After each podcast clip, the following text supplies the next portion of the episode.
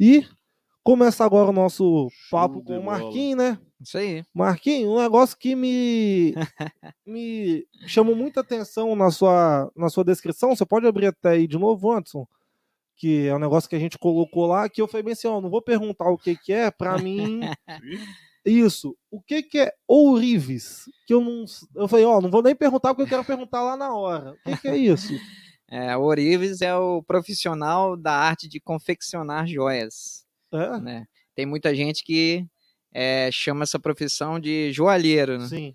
mas o nome oficial é Orives. Ourives? Então, o Orives é o- aquele profissional que trabalha na arte de fabricação de joias, artesanal. né? Entendi, dessa eu não sabia não. Essa É, pra mim aí. foi pego de surpresa. E só com, no caso, né, pegando pelo nome, só com joias de ouro ou também prata, outros segmentos também, É, outros a, materiais. a gente foca mais nesse material precioso, né? O Sim, ouro, né? Mas a aham. gente também pode faz alguma coisa em prata, né? E tem logo- quantos anos você tem essa profissão de ourives? Ah, essa profissão eu tenho desde 16 anos. Caramba, tem... Eu acho que deve ter uns, uns 25, 26 anos aí de profissão já. Caraca. Que a E gente cê- trabalha nessa. Mas você tem um- uma loja aqui em Campinho? É, a gente- Como que é que você trabalha nesse É, caso? isso. Trabalhei o meu irmão, né? E Sim. aí a gente tem um ateliê, ele tem um ateliê, eu trabalho com ele. Né? E aí a gente presta serviço, né? Para lojas e designers da Grande Entendi. Vitória. É, tem muitos designers, né? De joias, então elas fazem os desenhos e mandam pra gente confeccionar. Porque existe aquela diferença, né? Da, da, da peça feita artesanalmente à mão e a peça industrializada. Sim. Então tem muitos designs de joias ou clientes especiais, né, que eles eles preferem optar pela joia feita artesanalmente, pelo artesão. E normalmente são peças únicas É, isso que eu também, falar, né? Peças únicas, exclusiva, uma peça exatamente. mais... É, eu falo assim que é como você comparar você pegar um você pegar o, o Corel Draw Aham. e, e fazer um desenho no Corel e botar para imprimir e, e botar um quadro na parede.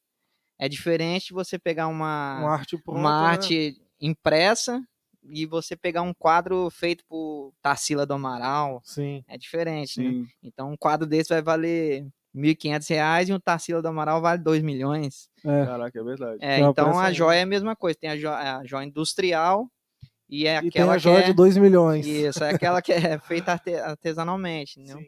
Também uma joia artesanal é uma peça mais delicada, mais, É, Mas- isso aí. mais bonita, né? Porque Isso. industrializado, você, tudo que é industrializado tem uma qualidade, mas não, não é tanto igual que a- aquele trabalho manual É, que a pessoa não tem o toque do artista, né? Sim. O, o toque humano na peça. né? Sim. Então, além de ser uma peça única, tem aquele toque do artista, né? a, a arte que ele colocou em cima da peça. Né? Sim. Então, isso que valoriza também muito a Caramba. joia. De- Dessa eu não, não imaginei o que, que seria, mas falei, não, não vou nem Não, pesquisar eu, aqui. sa- eu sabia que, o, que, o- que a profissão é ourives, né? Já, Sim. eu já sabia o que era, mas eu também tinha essa dúvida, né? Se, se era só ouro ou, tipo, qualquer outro Isso material também. É, E uma coisa, igual você comentou, já 25 anos. Então, basicamente, mais ou menos no mesmo, na mesma época que você iniciou na música, é, já. basicamente a mesma época. A mesma época, assim. Eu comecei, assim, como é, Orives, né? Aham. É, Orives é uma profissão que é, é difícil de você estudar em faculdade. Sim. Sim. Geralmente em Belo Horizonte tem faculdades, né, que, que você pode estudar. Agora, aqui no estado, na nossa região, acho que em São Paulo deve ter uma, uma escola, acho que também, que, que Uhum. passa essa arte, né? Mas geralmente aqui é passa de pai para Sim. filho. É uma coisa mais tradicional, É. né? Então, na minha Cultural. época, eu, eu dei muita sorte, porque na época, isso foi em 90, e 96. Aí, ali na Joalheria Vanguarda, aqui, do Aham. lado da, da delegacia Sim, ali, o senhor Van de Assunção. Aí ele tava, fiquei sabendo que ele tava precisando de alguém lá para trabalhar lá, aí eu fui lá. Porque na época já meu irmão já trabalhava com joias, então Aham. ele sempre fazia alguma coisa em casa e já me despertou o interesse, né? Aí eu fiquei sabendo que ele tava precisando de alguém lá e eu fui lá, conversei com ele. Aí, primeira coisa que ele me perguntou, você sabe desenhar? Aí eu falei, ó, eu, eu sei desenhar, legal. Aí ele, então, tá. Aí ele me deu uns testes, aí tinha um teste é, psicotécnico na Aham. época, ele fazia um monte de palitinho e tal. Aí me deu um teste daquele pra fazer, pediu pra eu fazer uns desenhos lá, aí fiz, ele gostou. Aí ele, então beleza, aí então você vai começar com a gente. Aí comecei com ele, aí ali ele começou a me passar devagarzinho, as, as primeiras, os primeiros passos, né? Como que faz uma aliança, como que faz um anel e tal. Aí ele foi e me passou. Aí ali eu fiquei, eu acho que um ano e meio trabalhando com ele ali. Aí depois é, entrou um outro funcionário que aí já, já tinha família e tal. Aham. Aí não podia ficar com a gente. Aí depois eu comecei a trabalhar com o José Orlandi, né? Com o Aham. Orlandi também, que é um grande joalheiro, muito amigo meu, me ajudou muito também. E ali no Orlando ali eu trabalhei quase 10 anos com ele ali. Caramba, bastante tempo. É, bastante tempo. E ali também aí já fui apurando nas técnicas. E ele também, como é um grande mestre na área da joalheria, também me, me passou muita coisa. Aí eu fiquei com ele ali. E depois eu acabei saindo com ele e ele me indicou para uma joalheria lá em Vitória, que é a Balt Design. Uhum. A Balt Design hoje é a, é a maior fabricante de joias do estado, né? Aí eu Caraca. fui para lá. Então ali eu já subi de patamar. Ali eu já passei da, da, do, daquele período de joias simples para alta joalheria, né? Aí, Então lá também foi, foi uma escola lá para mim. E lá eu trabalhei quase sete anos lá também com eles. Aí depois o meu irmão veio para cá, que ele também trabalhava lá. Aí veio para cá, montou o ateliê, aí me chamou para trabalhar com ele. Aí estamos lá nós, Pô, legal, cara. trabalhando. E, cara, igual essa. Vou colocar nesse período agora aí, que não sei se tem alguma incidência, questão de da alta do dólar para vocês comprarem matéria-prima, no caso ouro, tem? Sim. Aí varia de acordo com o dólar. É, né? É, de acordo com o dólar. O dólar subiu, aí o então mate- tem dia que você mais matéria-prima barato, tem dia mais caro. e- Exatamente. Aí tem que- você tem que ficar vendo cotação praticamente Sim. todo dia. E aí tem alguém, assim, já tem algum distribuidor, algum local específico que vocês compram? Sim, ou- já- Tem, já tem né? locais específicos que a gente compra, Caraca. é fornecedores. E quem, quem quiser fazer uma arte dessa hoje, ah, eu quero fazer uma, uma aliança de casamento com, por exemplo, com vocês. Como que a pessoa tem que fazer? Tem que procurar vocês? Tem que procurar um design? O design procura vocês? Como Não, que é? É, pode procurar diretamente a gente, né? Mas é essa questão assim, geralmente é de indicação, né? Uma Uhum. pessoa indica para outra e aí essa pessoa in- indica a gente para outra pessoa e vai assim.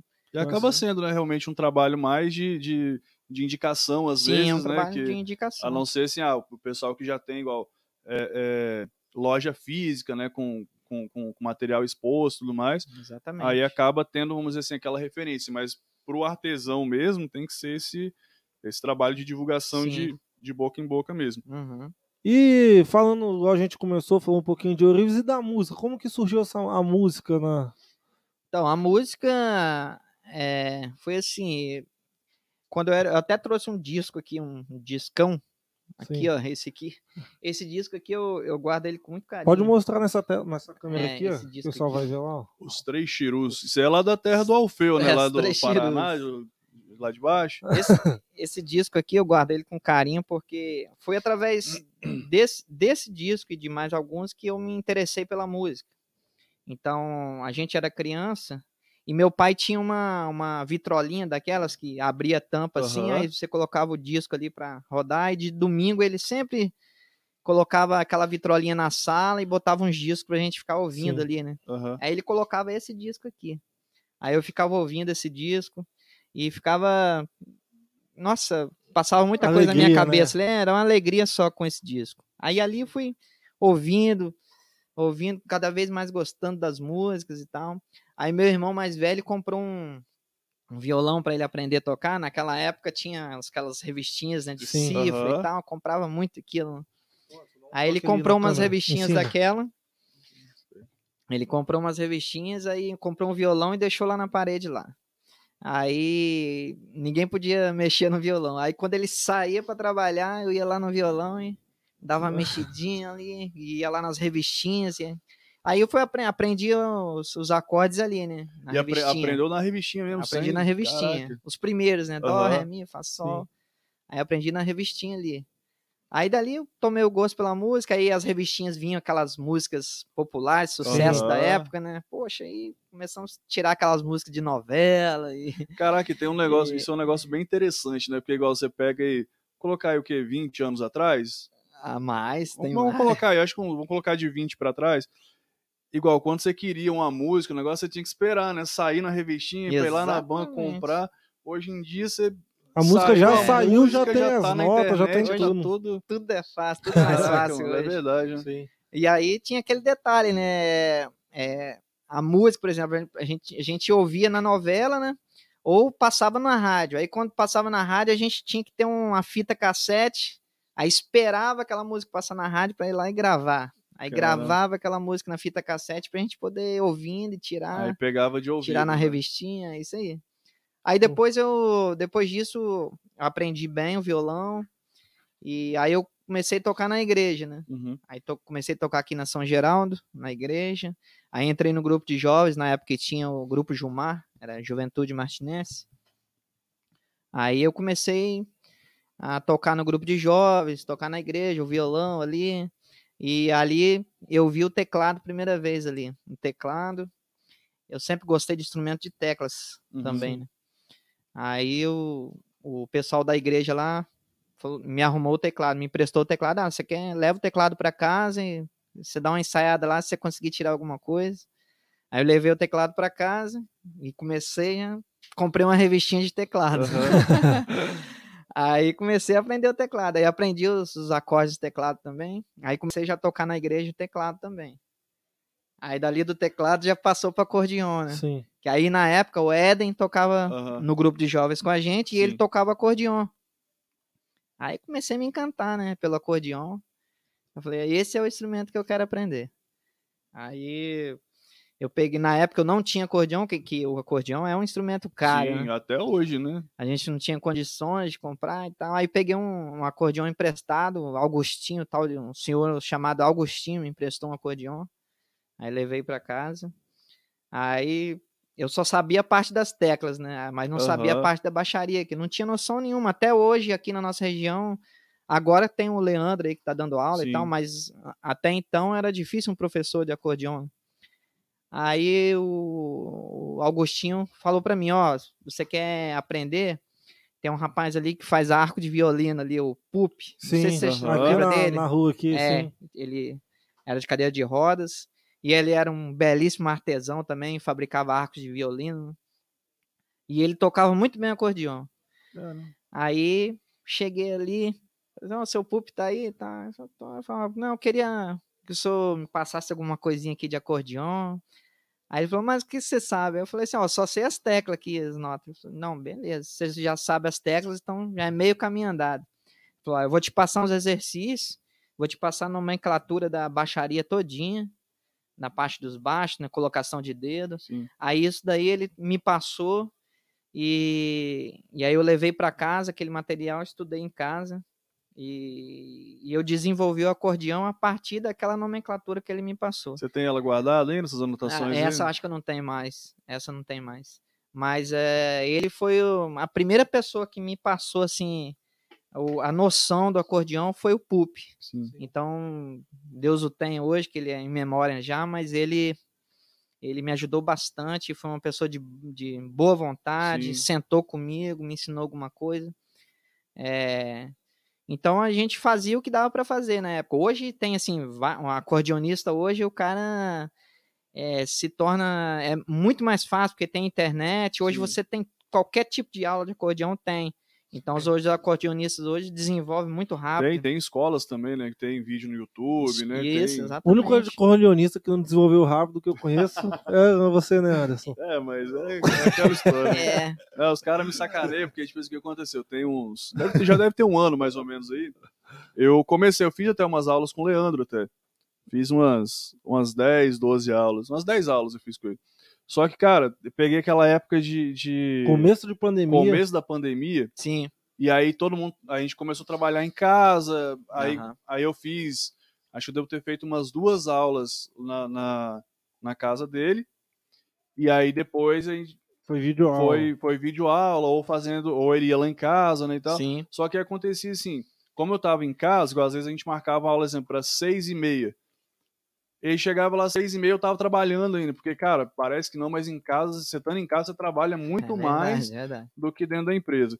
E aí, e aí começou, as- toda vez que marcava aula, ou é, é, a gente marcava uma reunião, às vezes, do trabalho para seis horas, aí Uhum. chegava, eu- ainda estava trabalhando, aí eu não estava conseguindo desligar uma coisa para poder Sim. E não, e, conciliar cara, e- os e não tem como. Se você pegar uma, uma coisa para fazer igual acordeão, que é difícil, É, se você não tiver dedicação tem ali, se você não, dedicação. você não ficar ex- exclusivo naquilo dali, Exatamente. Aí eu chegou num ponto, eu falei, cara, eu vou dar um vou dar um tempo aí para porque Uhum. eu, eu não tô conseguindo. Mas a- até a gente mesmo, assim, que trabalha é, é, é, música, assim, na, já profissional de muitos anos, é, depois dessa pandemia, igual você tá falando, se, eu, se eu não pegar, assim, um acordeão pelo menos duas vezes, assim, num período de 15 dias, a gente acaba esquecendo Sim, alguma sim. coisa, é, a- ali a, a mão começa a ficar um pouco dura, Aham. então você sempre tem que estar praticando em cima. então, e é uma tá e é uma coisa bem é, igual a gente tava falando igual por exemplo o Leandro. E ele, cara, ele tem uma assim uma paciência, um- uma didática muito boa é para bom. poder ensinar. E ele tem assim, tem vários alunos aí também e tal. Uhum. E é uma coisa que realmente foi o que, o que ele mesmo falou. Ele falou assim, cara, eu, eu já toco aí há muitos anos. Se eu, se eu ficar, às vezes, uma semana, ou às vezes você vai, É. a gente vai fazer um show, alguma coisa. Você tem uma música que você não. Uhum. Tem tempo que você não, não toca ela, Uhum. se você não ficar ali, Isso você acaba. É, tem, por exemplo, você pega uma música que você já tá é, já é desenvolvido nela. Aham. Se você ficar um mês sem tocar ela no acordeão, você já perde um pouco da agilidade. Sim. Então você sempre tem que estar em cima para praticar agil- agilidade, né? E como que. E aí, que aí foi até uma da- das perguntas que eu tinha feito para você essa semana, que é a questão da. da... Hoje, a sua profissão, vou colocar assim, a sua fonte de renda principal não é a música, né? Não é, é o, o- é o Orives, né? é. E como que é para conciliar as duas coisas? Tipo assim, para. Então, é, era um esforço, sempre foi um esforço, porque sempre, durante toda a minha vida musical, sempre conciliei a música com o trabalho. A gente nunca dependeu da música, né? A não ser na época dos brasileiros aí, que foi um pouco mais puxado, eu tive que é, Então, era isso- era- deixar um pouquinho de Era lado. esse o ponto que eu um tocar. CD porque, aqui, né? É. porque na CD. época dos brasileiros, tocava É, a gente tocava muito. Foi, Teve foi, a época do, do. Foi do Tradição, né? Que vocês também fizeram uma. fizemos, fizemos 10, 10 shows com tradição aqui, Então. né, dentro do estado, foi bem puxado mesmo, mas eu sempre conciliei É. o trabalho com, com a profissão de músico, mas é, é aquele negócio, a gente, a gente trabalhava de segunda a sexta e durante a semana virava à noite. Sim. Du- Durante a semana em Vitória a gente tocava de, de terça a quinta praticamente. E aí virava à noite. Virava à noite, chegava em casa 5 horas da manhã, 8 horas já tava trabalhando. E E, foi essa pegada aí. chegou e- até uma mensagem que é da Lara Morello. Se tem Ah. como rolar uma musiquinha aí pra nós, ela perguntou. Dá, dá pra fazer. Daqui a pouquinho a gente vai Beleza. fazer aí. que a Fazemos gente-. É, ela perguntou aqui. Do, a, gente tava, a gente tava falando dos CDs aqui. Você tem quantos CDs? Você tem três com os brasileiros? É isso? É, com os brasileiros são três discos gravados com os brasileiros. Um com Não agitação. ver não, né? Tá Não, muito dois longe. com agitação. É, são três com os brasileiros, É, tá né? muito longe. É, Aqui, ó. Gi- é, três CDs com os brasileiros. É o primeiro CD foi no ano 2000, esse esse primeiro aqui, aí com na formação de Maurício Giovanni e, e eu, Maurício Giovanni e Lindomar, né? Aham. Isso foi de 2000, ano 2000. Aí 2003 já foi o segundo o segundo CD, já com a formação de com Romilson, Kikito e Lindomar e o Julinho. Esse CD também fez muito sucesso. Esse ao vivo aqui foi de 2004, né? Esse ao vivo foi aonde? Esse aqui foi num Brasileirão, em Campo Grande. Ah, tá. Esse aqui foi o último CD que eu gravei com os brasileiros, né? Aí depois desse CD aqui eu já saí. Em 2005 eu saí dos brasileiros. né? Os bra- eles, os brasileiros existem ainda? Não, os brasileiros já não existem mais. Não tem mais. Mas assim, foi uma trajetória de muito sucesso. Esse CD aqui foi o, foi o primeiro, né? Que a gente gravou. É, é, assim, contando da história do, do início, é, aí nisso, o, depois do grupo de jovens e tal, o Eden tocava com a gente, né? Aham. É, junto. Aí nisso o Eden tocava nos Filhos da Montanha. Sim. Aí ele tava saindo dos Filhos da Montanha ali em 93. Uhum. Ele saiu dos Filhos da Montanha. E como ele já sabia que a gente tocava assim legal e tal, aí ele fez um convite pra mim e pro meu irmão, o Vomar. Hum. Ó, gente, eu tô montando um conjunto aí, é, vamos tocar comigo. Aí a gente, pô, naquela pegada feliz da vida pra, pra tocar, falou, não, vamos embora, vamos encarar.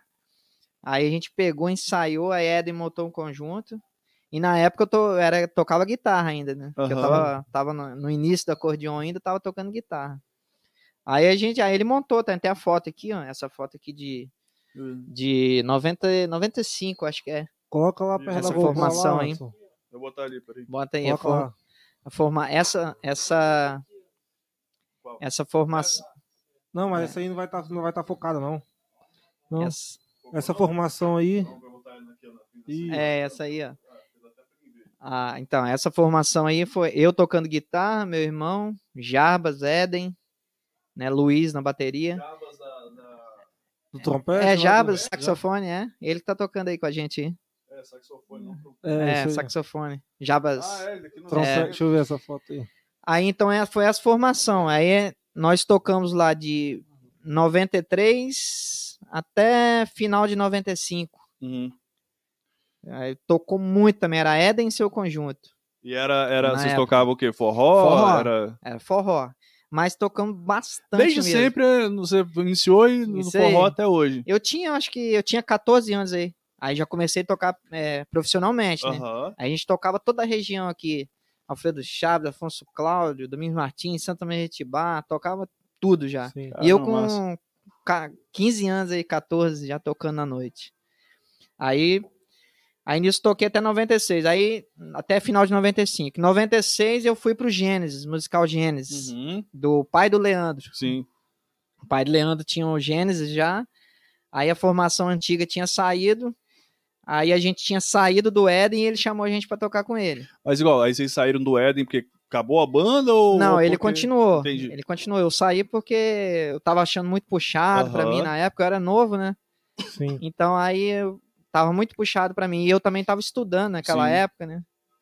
E terminando o segundo grau e tal. Aí eu achei puxado, aí eu saí.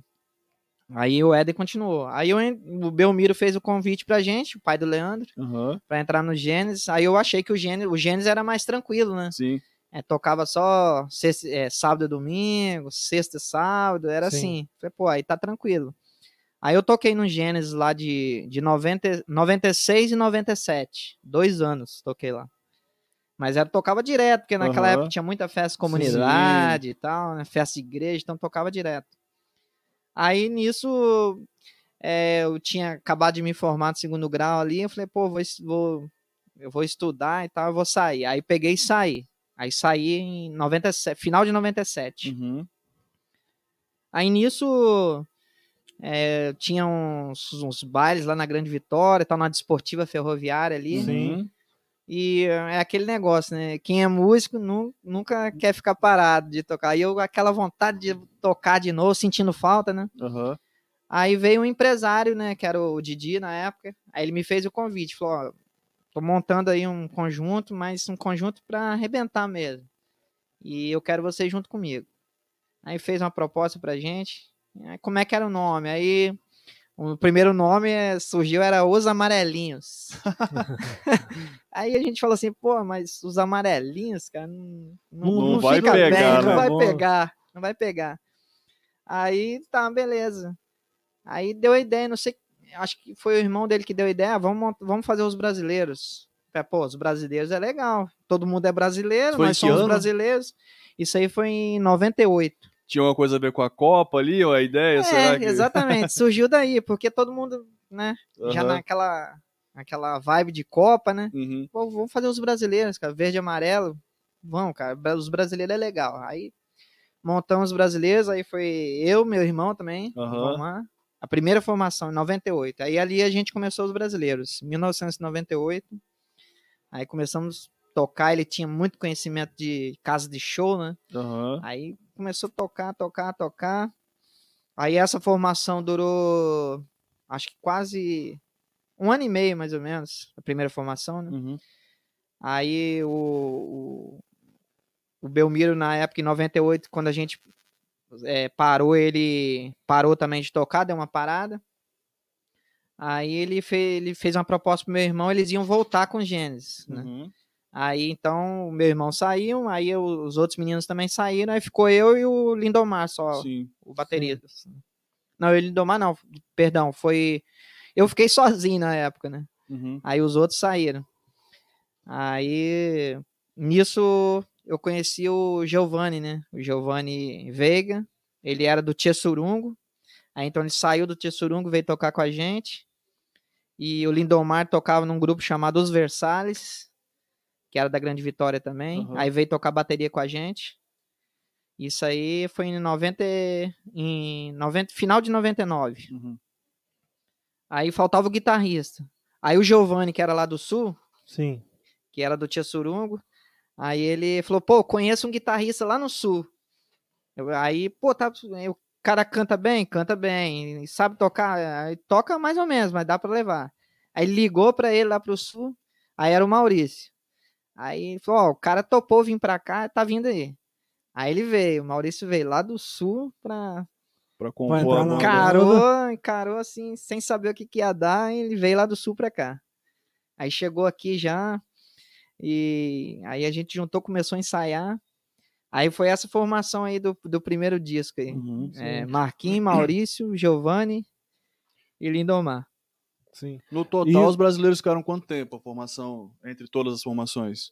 Ah, depois que eu saí, eu acho que ficou mais dois, dois ou três anos ainda. Isso foi em Eu saí em 2005, acho que ficou até 2008, por aí. então, 98, 7, 9 anos mais ou É. menos de. Por aí. Eu fiquei oito anos lá. É. Eu toquei durante oito anos, né? De 98 até 2005. Aí dois, no ano 2000 é essa formação de Giovanni. Aí foi a. Aí juntou todas as ideias, né? Uhum. Eles, é, o Maurício veio lá do sul com uma ideia nova. O Giovanni também tinha, era um cara assim excepcional, tinha umas ideias bem bacanas. E aí essa formação aí que revolucionou na época o Sim. forró, né? Porque a gente começou a fazer tudo diferente do que, que era aquele tradicional. Aham. Igual quando tinha um aniversariante, aí o pessoal das bandas sempre cantava, né? Parabéns pra Uhum. você. Aí a gente não. Quando o pessoal tinha um aniversariante, aí a gente começava a botar. Hoje vai ter uma festa. Já Sim. fazia diferente, né? Aham. Então isso aí foi enca- encantando as pessoas. Aí, aí, quando era carnaval, a gente colocava roupa de carnaval. Eu lembro que a gente tocava todo mundo com roupa de camisa do Brasil, todo Aham, mundo de verde e sim. amarelo. Então isso era diferente pro povo. Aí foi revolucionando. Sim. E aí eles, a gente juntou as ideias, foi montando, foi, vamos montar um estilo nosso próprio, né? Aí começamos a compor, começamos a compor, e o Maurício era muito bom de compositor, era não, é ainda, Sim. muito bom compositor. E aí ele trazia as letras, ele sentava comigo, colocava os arranjos nas músicas. Aí surgiu a Vício, né? Surgiu a Vício, a música Vício, aí surgiu a No Forró, Meu Viver, e vários outros Caraca, sucessos só aí. música. No Compasso da Zabumba. Rapaz, não podia puxar uma dessa então, pô. Aproveitar aqui que a Pode Lara. fazer. Pegar o acordeão aqui. É, mas mexe lá, pô. Não, posso. Ah, Tá, tá em mãos aqui, ó. Tá em mãos. Tá, tá tranquilo aí? E essa aí é uma, cara, é uma que praticamente todo forró tem, né? É, essa música, a Vício. É até interessante. A Vício é até interessante falar nela, porque. Como é que ela foi concebida, né? Aí o Maurício trouxe a letra dessa música. Pô, eu tenho uma música aqui. Não é, você é o vício que eu não quero mais largar e tal. Mostrou pra gente. Aí. Pô, a gente achou legal. Aí ele falou assim, pô, bora, vamos fazer essa música aí pra gente colocar no disco. Aí todo mundo ensaiando lá, aí a gente só eu consegui bolar esse comecinho, né? Esse comecinho aqui, ó.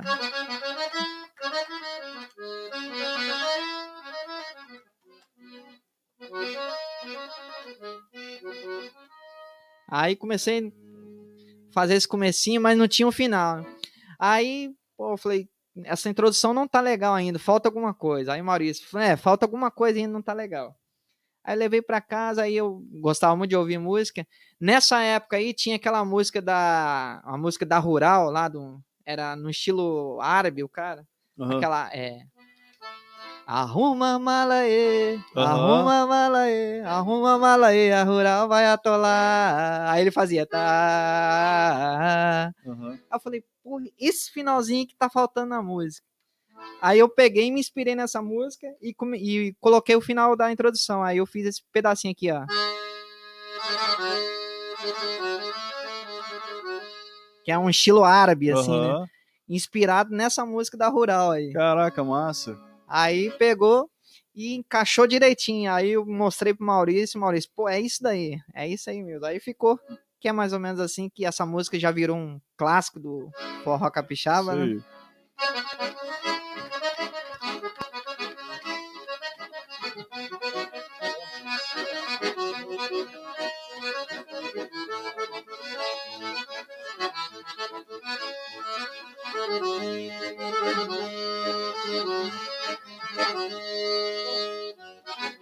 Apenas um beijo. Despertou meu desejo, desejo louco de te amar.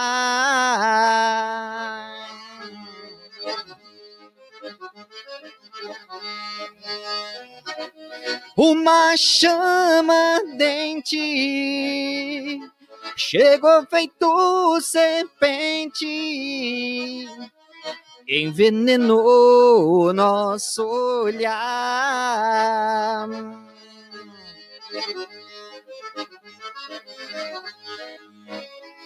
Você é o vício que eu não quero mais largar. Eternamente quero te namorar.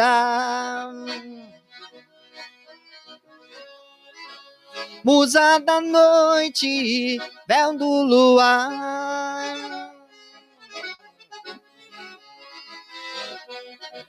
Musa da noite, véu do luar.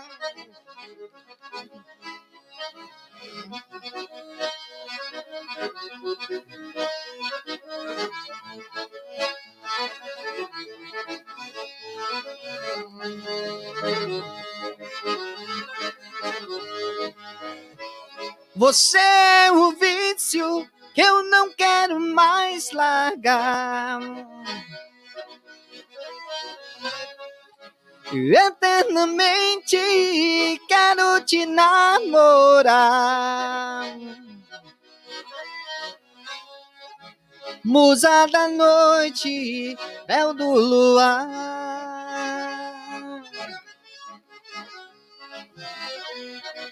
Musa da noite, véu do luar.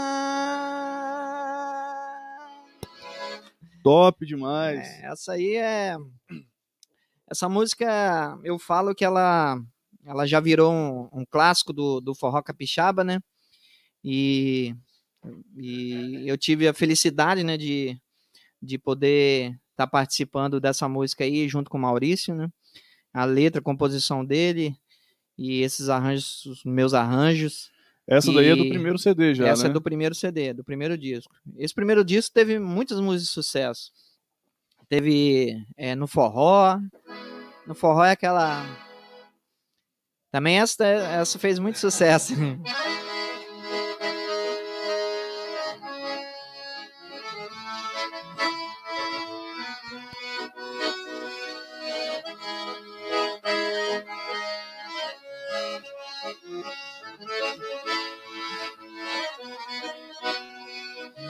Hoje eu me lembrei daquele dia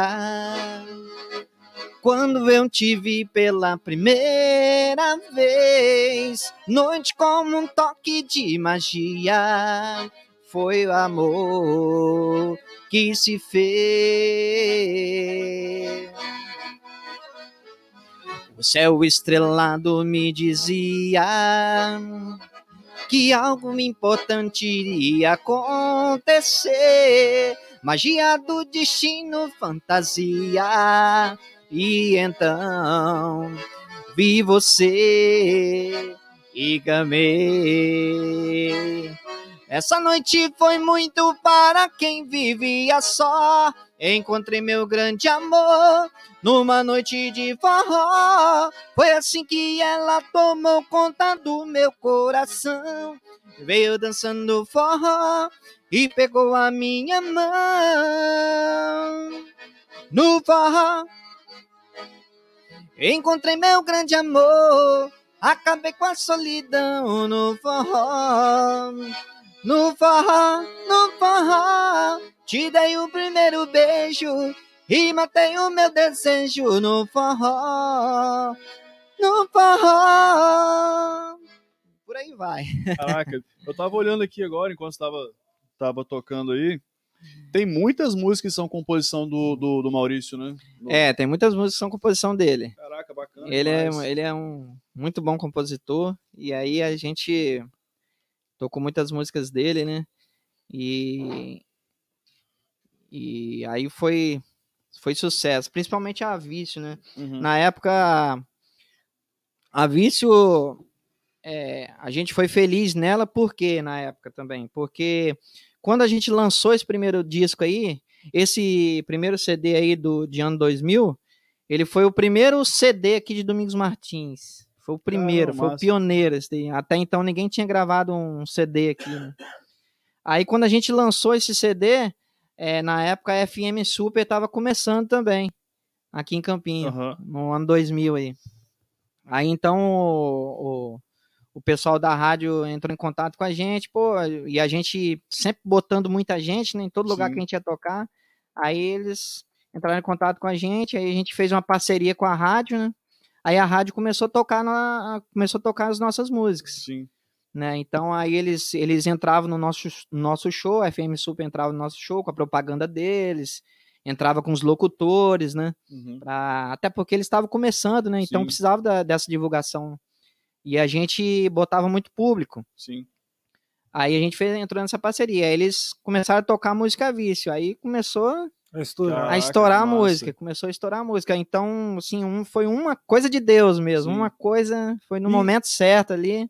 E como que foi nesse período aí pra vocês lançarem um CD? Porque hoje em dia, igual o o pessoal fez, eu, eu vejo como que ele faz pra lançar um CD, pra gravar e tal. E como que era nessa época pra se lançar um CD, fazer uma capa? Como que, como que foi essa, Então, essa fase aí? é, essa época aí, é, as redes sociais ainda estavam engatinhando, né? É, então, quase não- quase não, quase não A gente- existia. quase ninguém, na verdade, tinha, se tivesse na era verdade tinha igual, tinha um MySpace, É, algumas tinha alguma assim, coisinha. mas não, a galera não tinha muito acesso, Não, né? eu tinha uma internet em casa na época, acho que em 2003 ou 2004, era internet discada ainda Aham. por telefone. Sim.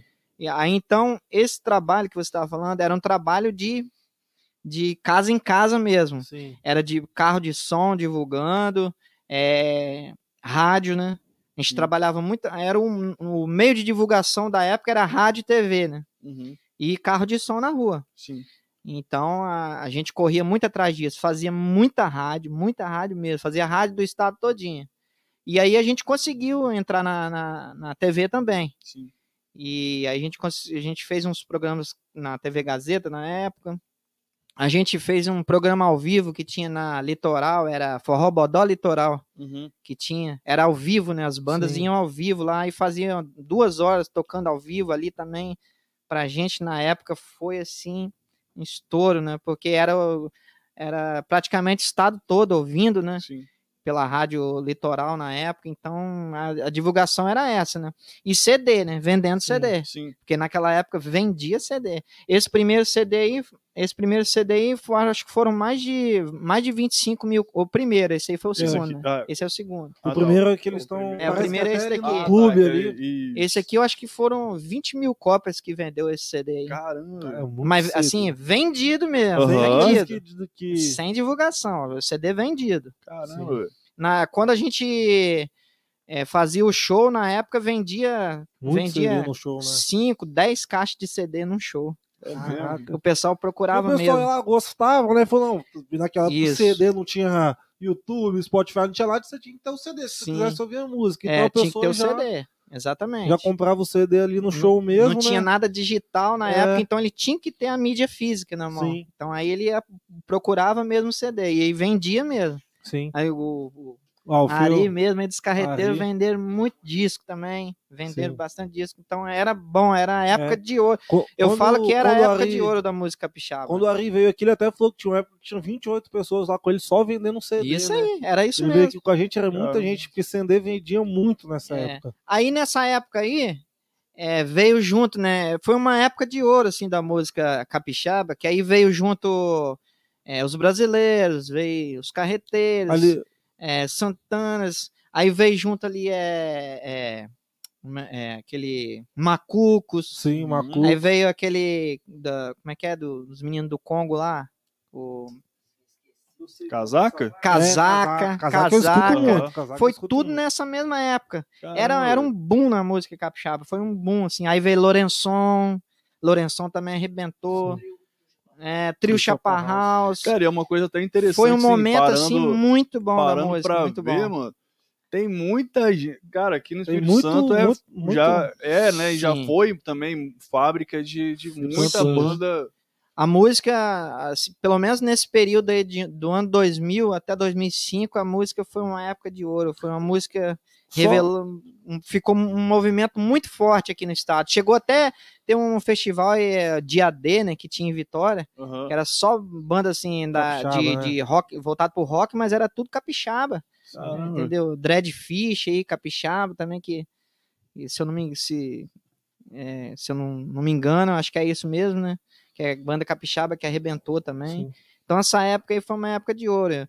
E aí foi, foi muito maravilhoso, a gente foi muito feliz. Tinha- Nesse CD aí tinha Compasso da Zabumba também, Aham. Meu Viver. Falando, Foi- falando em época de ouro aqui, eu vou até pedir licença ao pessoal que tá nos assistindo, porque Sim. eu vou ter que dar uma saidinha, que tá tendo um, um forró lá no bar do meu pai, que tá lotado de gente lá. É, aí eu vou ter que ir lá, né? Infelizmente, já conversei aqui com o Marquinhos, com o Anderson. Quem sabe o Marquinhos vai tocar com a gente lá daqui a um É, tempo. vamos ver, né? Meu vamos pai ver. tá entrando em contato com ele aí. Sim. E pra me O substituir. homem tá se preparando aqui Eu já. vou chamar um rapaz aqui, ó, que não é dessa época de ouro, mas é um grande músico aqui da nossa região também, né? Já foi nosso entrevistado. É, nasceu sim em 2005. Já foi nosso entrevistado aqui, que nesse finalzinho aqui. Nesse finalzinho não, né? Que nós estamos chegando na metade. Daqui a Menos pouco chega da o, metade, um é, daqui a pouco chega o nosso lanche do Lex aí. Vou pedir aqui o Alfeu para me substituir nesse finalzinho aí. É, quem sabe, deixar até aqui em aberto, fazer uma música, Marquinhos e Alfeu, né? Dois Aí, cantores. Ué. Marquinhos e Alfeu na voz. Já até. Olha lá, Olha lá, já Quem deixei sabe isso. faz ao vivo. Quem sabe tá- faz ao vivo, né, Alfeu? Não, mas Não, não precisa ser pouco. agora, não. Daqui, Daqui a pouco. pouco. Se eu preparar, deixo, eu deixo em aberto. Alfeu aí. vai fazer participação. participação bora, bora, bora. Alfeu Rosa. Aí eu vou me despedir aí de quem fica, me desculpar o Marquinhos Não, aqui, obrigado. que eu não vou conseguir ficar até o final, mas Vontade. um bom programa Show pra de você. E deixa nosso Bart Simplonzinho aí, ó lá. Valeu, valeu, meu querido. Valeu, Yuri. Então deixar o, o nosso camaradinho entrar aqui. Cara, uma outra coisa que eu tava notando aqui, essa é a mesma sanfona dos CDs, né? É, eu trouxe ela por isso mesmo, que essas, essa acordeão aqui, esse acordeão aqui, Vamos trocar aqui porque não tem jeito não. é, Ah, então beleza, meu meu garotinho. Você quer uma almofada aí, Alfeu, pra dar altura? Ou tá tudo tranquilo aí nessa, nessa altura? Hein? Me diz aí. participação de Alfeu agora. Aí, Marquinhos. Não, é o do Yuri. Ah, a, gente tava, a gente tava falando do, do- da sanfona aí. Então, eu, eu até trouxe esse acordeão, né? Porque ele. Esse acordeão aqui, é, para mim, ele já é relíquia já. Aham. Então, é um acordeão que eu estou com ele desde 1998. E de lá pra cá, tocou muito baile comigo esse acordeão aqui. E ele tá estampado em todas as capas dos meus, dos, no- dos meus discos, né? Dos nossos discos. Ele tá na capa aí dos discos do- dos brasileiros. Todos os discos brasileiros têm esse acordeão na capa os CDs aí do Agitação, DVD. Então, se- sempre. Hein? Esse. Ah, não, É, o esse- é a abertura Não, esse aí é vermelho. Só esse daí é um acordeão vermelho. Ah, tá. Que esse aí, esse acordeão preto tava em manutenção. Ah, Aí no dia da gravação eu gravei com esse vermelho. Aque- aquela vez que vocês, vocês tocaram num, no Festival de Alegre, Sim. vocês gravaram um disco lá ou só foi o show Não, mesmo? foi só o show. Foi só o show mesmo. É, esse, pra mim, da minha carreira musical, nesse período de 28 anos né, de música, que a gente vem. Pra mim, aquele foi o ápice, assim. Foram dois momentos, assim, maravilhosos pra mim, que foi o Festival de Alegre, né? E é, quando a gente tocou em São Paulo, lá na- no Centro de Tradições Nordestinas, tocamos em São Paulo também, foi maravilhoso lá. Mas em especial o Festival de Alegre, né? Porque quem, quem frequentou o Festival de Alegre sabe como é que era naquela Sim. época. Era maravilhoso, era o público de 14 mil pessoas. Caramba, gigante. né, cara? É, Já foi alegre? e aí, Eu nunca fui no festival, mas já. Nossa, o Parque de Exposição é imenso. é cara. imenso lá. Aí então, na época era lá só no palco principal só entrava artista nacional, né? As bandas daqui do estado tinham o palco B, no Aham. caso, como é no Rock in Rio, né? Sim. E nós, com os brasileiros, em 2003, nós fomos a, a primeira banda Se tocar no palco principal, a né? primeira banda de forró tocar no palco principal. Então a gente conseguiu entrar no palco principal ao lado de artistas nacionais, né? Então pra gente ali foi o ápice, né? A gente tocou para um público aí de 13 mil pessoas na época. Então, e aí ficamos no camarim lá com o João Paulo, o, o Daniel, Aham. é, tocou junto lá o Rapa, é, CPM 22, Caramba. Tava todo mundo junto lá. Até o Daniel foi no nosso camarim lá, depois do nosso show, né? Ele tocou depois do nosso show. Aham. Nós tocamos primeiro. Mas aí vocês fizeram abertura pra ele? Como é que foi? É, é, tipo assim, não, Era tinha. programação. Era programação. Aham. Aí a gente foi a primeira banda a se apresentar, né? Sim. Aí nós tocamos, mas isso aí já, Já tava lotado. tava né? lotado, Nossa tava Senhora, lotadão. O imagina. pessoal tava assim, já Eu acho que eu- esperando, acho né? que nem tem mais ainda o Festival de Inverno de. Não, de o Festival Alegre. da Alegre não tem mais. Não tem mais. Eu queria ir um dia, mas. Nossa, acho que a última É. vez ainda foi Cristiano Araújo que tocou, que fez, faz É. tanto tempo que Tem não tem mais. lá bastante. é um dos maiores, é, foi um dos maiores festivais do Brasil, né? Sim. Lá.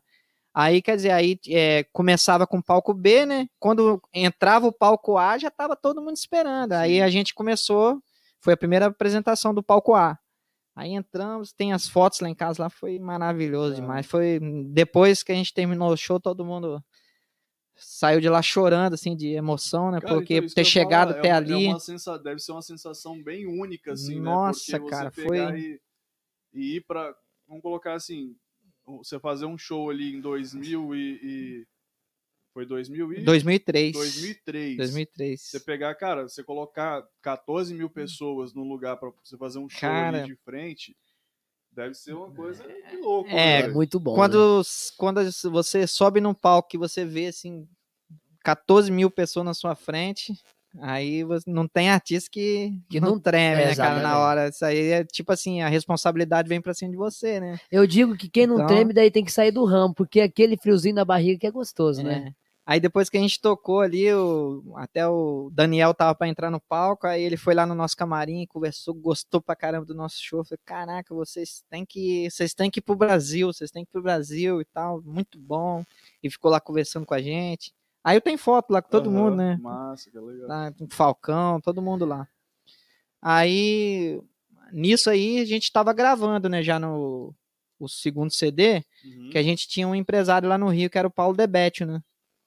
É importante falar dele porque o Paulo Debetio, ele foi, ele é um grande compositor brasileiro, era compositor de Chitãozinho Chororó, Jean Giovanni, só de duplas nacionais, né, artistas nacionais, é, é o Barramalho, tem música com ele, Fafá de Belém, então, aí eu, eu nem lembro como na época ele chegou até os brasileiros, eu sei que ele ficou sabendo, né, que a gente estava assim estourado aqui no estado na época.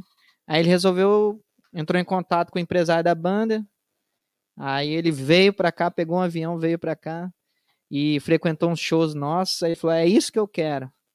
Aí ele pegou e e falou assim: "Ó, eu tenho um projeto para vocês e a gente vai fazer um contrato". E aí a gente fez um contrato na época com a gravadora lá no Rio, que era a gravadora R, R, antiga RCA, né? Que era hoje a Companhia dos Técnicos. Aham. Aí a gente foi e assinou um contrato com ele na época. E aí a gente foi pro Rio gravar. Aí a gente foi pro Rio gravar. Aí gravamos aí o segundo CD lá é no Rio. aqui, né? É esse CD aí. Esse CD aí foi produzido pelo Paulo Debetio. Tem até E- umas músicas que são dele aqui, É, né? tem músicas que são aqui. dele, composições dele. Essa foto foi tirada ali pra trás de Sombra da Serra, né? É, isso aí. Lá no Vista Lindo, lá por trás lá. Essa aqui? Essa capa aí. Essa Ah, capa tá. aí principal aí foi tirada lá por trás do massa, Vista cara. Linda. é. Aí, na época, ele. A gente foi pra lá, gravou com ele, assinou o contrato com ele. E aí ele tinha um projeto muito grande pra banda, né? Sim. A nível de. De, De nacional, é, é. nacional. Aí então com ele, a gente começou a sair do estado, né? E a gente fez, acho que quatro ou cinco shows no Rio, de, de- logo que saiu esse disco aí. Uhum. Aí depois a gente jogou, ele jogou a gente pra São Paulo, né? Aí pegou e foi pra São Paulo, acho que fez dois, três, três ou quatro shows em São Paulo também. E aí a gente tocou lá no Centro de- Tradições Nordestinas, que eu comentei Aham. aqui que foi muito bom lá também. É diferente lá, né? Porque Sim. quando você vai se apresentar lá em São Paulo, a mídia toda vem em cima de você, né? Aham. Aí então eu fiquei assim, admirado. Falei, cara, lá no Espírito Santo é. Você vai tocar nas casas de show, não aparece ninguém, né, cara? E quando você vai lá em, numa casa de show lá em São Paulo, tem três, quatro TVs locais lá em Sim. cima do artista filmando. Então é muito diferente, né? Então pra gente ali foi também um- uma janela assim enorme, né? Sim. E o, o- a, a, a, participação que vocês fizeram aqui no estado com o, o Tradição foi mais ou menos nessa época também? O Tradição foi, foi antes da gravação desse disco, né? Do segundo, né? Que- É, do segundo disco. Foi no é, foi final de 2002 para 2003. Aí na época é, a gente tocava com um menino que era lá de Cuiabá, no Mato Grosso, o Aham. Luiz lá. O Luiz, Luiz. tá em Portugal, né? É, Luiz tá em Portugal. Gente boa. Aí ele sempre falava, pô, hoje tem que trazer o Tradição pra cá e tal. Aí um dia entraram em contato, aí o Tradição, como é que é aí pra baile? Aí, não, aqui tem as casas show, é bom, vem pra cá. Aí eles aceitaram o convite e vieram pra cá, Grupo Tradição. Aí Isso vieram na, na formação que tinha o Michel Teló, o Michel né? Teló, exatamente. A formação original do, Aham. do, do Tradição, né? Só que na época eles estavam com um trabalho de divulgação ainda, né? Aham. Aí vieram pra cá, vieram de ônibus de lá de. Mato Grosso do Sul pra cá. Você vê a vontade dos caras, né? Sim. Aí quer dizer, então, quando o cara atinge sucesso, às vezes não é tão fácil assim, né? É, o Tem nego- que ter um esforço. O povo fala que é sorte, né? É, o pessoal fala que é sorte, É. né? Os- Pensa, o cara entrar no ônibus lá em Mato Grosso do Sul e vir pra cá pro Espírito Santo, atravessou o Brasil todinho. Mas vieram, e aí a gente fez 10 shows aqui dentro do estado. Shows lotados, casa lotada. Caramba. Aí a gente via, um dia a gente foi fazer um show lá em em Marata, em Marataízes. Marataízes não, foi em Anchieta. Cara, aquele show lá, a gente e aí, fez no caso, ia to- ia o, o- Foi só você ou a galera dos brasileiros todos juntos? Galera do brasileiro todo junto. Aí na e época. dois ônibus. Não, aí a gente. Alguns shows a gente foi no ônibus deles. Aí é todo mundo dentro do Caraca, ônibus. que né? massa. Aí tem foto lá, todo mundo, a gente com. Com Gesso lá, antes Nogueira, Michel Teló na época, todo mundo, todo mundo junto Sim. no ônibus. né?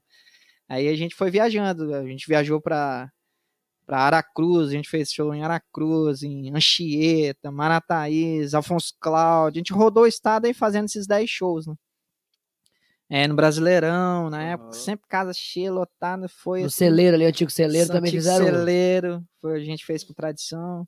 E eh, Michel Teló ali com a Sim. gente, né? Conversando ali. Massa. Aí foi legal pra caramba. Aí a gente trocou muita ideia ali também. É, na época eu tocava com microfone de pedestal, né? Uhum. E aí o Michel Teló que veio e falou comigo, Marquinho, pô, você gostei do seu jeito de tocar, mas você precisa se soltar no palco, usa um microfone igual o meu. Aí ele usava aquele microfone de cabeça, né? Aham. Aí, no início, assim, foi um pouquinho difícil de, de, de se acostumar, né? Aí depois, aí, ele, me, ele, me, ele que me passou, assim, a marca do microfone que eu tinha que, Aham. que comprar, de, que era de maior qualidade, né? Sim. Aí foi o Michel Teló que me passou isso daí na época, conversou lá e falou, não, a gente vai comprar um microfone desse daí. Aí compramos, aí eu comecei a tocar com o microfone de cabeça. E aí já Aí, aquela, é, aquela aí já palco É, já, você já podia se soltar no palco, Aham. microfone sem fio, na época foi caro pra caramba, mas Imagino. valeu a pena, né? Aí, beleza, a gente fez esses shows, a gente fez um... Aí, no último show, a gente fez uma pracinha aqui de Campinho. Aham. Acho que foi numa sexta-feira que a gente fez aqui. Foi no fes- festival de inverno, não foi? É, acho que foi.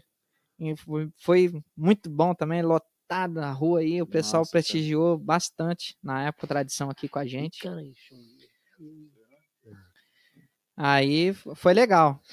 Aí, aí o mais interessante disso aí, que a gente fez esses shows, né, com tradição, beleza, foi maravilhoso. Aí a gente continuou fazendo show. Aí nisso a gente foi gravar lá no Rio, né? A gente tava nessa bateria de show aí, a gente tinha que fazer show aqui e ir pro Rio gravar. Aham. Aí ficava lá. Capital, Rio de Janeiro, É, capital. no mesmo? Rio Capital. Em Copacabana lá. Nossa. Gravadora em Copacabana. Aí a gente ia pro Rio, ficava quatro dias gravando lá e voltava pra fazer show. Aí tocava sexta, sábado, domingo, segunda ia pro Rio de novo, porque o estúdio era por hora, né? Aham. Então você tinha que chegar lá de manhã sete horas e já meter bronca pra poder é, Fazer o fazer o di- máximo em menos tempo. isso, né? fazer o máximo em menos tempo. Aí a gente ia nisso daí. Aí um dia a gente saindo daqui e foi pro Rio. A gente tava tocando lá em Jerônimo Monteiro, aí acabou o show de madrugada, a gente entrou no carro e foi pro Rio, né? Que no outro dia já tinha estúdio, sete horas da manhã lá Aham. marcado. Aí chegamos lá, todo mundo cansado já, e a nossa gravação era oito horas. A gente chegou lá e escutei um barulho assim, tocando umas, umas vaneiras, uns negócios. Falei, cara, quem tá tocando aí, cara? Aí eu perguntei, passou o cara da gravadora, eu perguntei, pô, quem tá, tá, tá gravando aí? O cara falou assim, ah, o Tradição. Aí eu falei, pô, o Tradição tá gravando aqui? Tá gravando, eles gravaram a noite toda aí. Caramba. E o Tradição também na corrida de show, eles gravavam na madrugada. O, Aham. est- o horário de estúdio deles era de meia-noite até sete horas da manhã. Eles tinham que gravar nesse horário para poder cumprir a agenda de show, né? Sim. Aí, nisso aí, sete horas da manhã acabou o horário deles. Aí ele saiu do estúdio, aí Michel Teló olhou assim, pô, vocês aqui de novo, e a gente acabou se encontrando lá Sim. de novo, dentro da Cara, que gravadora. Aí tem até a foto aqui, foi essa foto aqui, que a gente se encontrou lá. Que a gente se encontrou aí, tá, Mano, É. ver. tá meio escura a foto, tá meio escura a foto aí, mas é, essa foto aí foi do dia que a gente se encontrou lá no estúdio, Michel lá no Teló Rio. pequenininho do lado É, ali, tá né? eu, Michel Teló ali, Pecóis, massa, Anderson cara. Nogueira. Aí eles estavam gravando no estúdio. E, aí eles gravavam no estúdio A e a gente gravava no estúdio B. Aí, massa, hein, cara. é, aí foi uma festa só aí depois aí, todo mundo tocando lá, um bate-papo danado e foi legal assim, Cara, e aí. deve ser, tipo assim, obviamente deve ter sido uma experiência é, é, gigante, né? Assim, porque colocar na época, eles estavam mais ou menos que no mesmo nível ali de, É, a gente tá, banda, né? é, a gente tava entrando assim já, tava, tava tentando entrar no mercado nacional, né? Aham. Que tava tudo assim pra dar certo, né, no mercado nacional. E o, já o Tradição já tava no mercado Sim, nacional, né? Mas não tinha muito tempo também, né? É, não tinha muito tempo. Aí eles estouraram mesmo depois disso aí ainda. Em 2004 e 2005 eles estavam arrebentando. né? Que tradição. Massa, cara, legal. Aí foi bem legal esse encontro aí, troca de experiência, né? Sim. E o Gerson também, que era o, o sanfoneiro tradição, me passou muita dica legal de palco, assim, de presença de palco, né? E foi muito legal. A gente fez uns programas, fez a TV Guarapari ali junto, com Aham. tradição. Foi bem legal esse momento aí, foi, foi Cara, legal. igual tem uma, uma, uma outra que, não sei se nessa época ele, to- ele já tocava, não sei se, se, ele, se ele começou tocando, e não sei se você também domina, que é a gaita de, de, de ponto, né? Gaita de Gaita de botão. ponta. Eu cheguei a tocar um pouquinho de gaita de ponta também. Mas aí eu não me dediquei, não. É, né? Que aquela lá é um É- pouquinho É mais... difícil, é porque você abre é um tom, fecha é Aham. outro, né? Que massa. Ah, mas eu tocava um pouquinho nos shows, fazia umas quatro músicas assim, né? Dava pra dar uma É, aí dava. Era um diferencial que tinha no show. né? show. Cara, aproveitar aqui, vamos dar uma lida no- nos comentários aqui. É, a Lara Morello, né, que falou aqui A da, Lara. da música. Aí Beijo ela até você, comentou Lara. aqui, ó. Ela até mandou aqui, ó. Faltou um CD aí nessa coletânea, o do Festa do Morello. Do, é isso mesmo? Festa do Morello mesmo? Não, esse CD aí é um CD que eles gravaram no nosso show ao vivo, né? Ah, tá. Gravaram direto na mesa de som, mas ficou muito bom, né? Que massa, Então, é, é, tem gente, tem muita gente que tem esse CD na mão, mas não Ô, foi meu. assim, é, não divu- foi oficial é, não foi divulgado, né? oficial divulgado. Massa. Mas é um CD que ficou bem legal, hein? Um abraço, um beijo pra galera do Morello aí. O Pedro Tá Paulo ligado? mandou aqui, ó, esse meu irmão. Meu irmão, É. Pe- Pedrinho. Os meninos aqui, ó, Girinaldo e Zé Calado mandaram aqui, ó, boa lembrança, o forró no bar do Jaime, lembrou Do aqui. Jaime. Nossa, muito vale. É. Vamos lá. Lady Laura da Silva, até hoje eu ainda quero esses CDs, ela falou. tem ainda? Você tem, tem alguns lá pra, Alguns, é, agora assim, é, original Ou não só- tem mais. só pra, de coleção mesmo? Mas alguns amigos aí eu gravo alguma mídia em casa, ou se não, mando em MP3, né? No O WhatsApp. seu WhatsApp tá fácil. É, no WhatsApp eu mando tudo MP3. Ah, E como é bola. que deu a vontade de, de você e seu irmão montarem o que eu olhei agora, o- os CDs do Agitação ali, e daí como é que foi, assim, É. se conversar? Seu irmão sempre tocou baixo? Ele sempre tocou contrabaixo, ele sempre foi baixista, né? Ah, ele sempre foi baixista, né? Todas as outras bandas que tinha. né? Aí foi nisso, aí a gente gravou esse, gravou esse CD em 2003, Esse depois, é, Tem esse, esse lá aqui. do Rio foi em 2003, né? E esse aqui? Esse ao vivo aí foi em 2004, lá no Brasileirão, com os brasileiros, ao vivo. Que foi sucesso também esse CD, vendeu muito. Aí depois de 2005 eu, eu me desliguei da banda, né? Aham. 2005. E nesse mesmo período, meu irmão já vinha com a banda Gênesis, né? Uhum. E aí o sócio dele lá tinha saído, né? Que ele ia casar e tal. E aí ele resolveu sair. E aí entra a mão de Deus de novo, né? E aí foi num período certinho que eu tava saindo dos brasileiros. E esse menino também tava é, saindo da sociedade com meu irmão. Aí meu irmão me fez o convite, né? Marquinhos, ó, menino, meu sócio ali tá saindo. Você tá saindo lá dos brasileiros, vamos, vamos entrar com a gente aqui, vamos fazer um, uma sociedade aqui, nós dois, vamos, vamos continuar tocando aqui.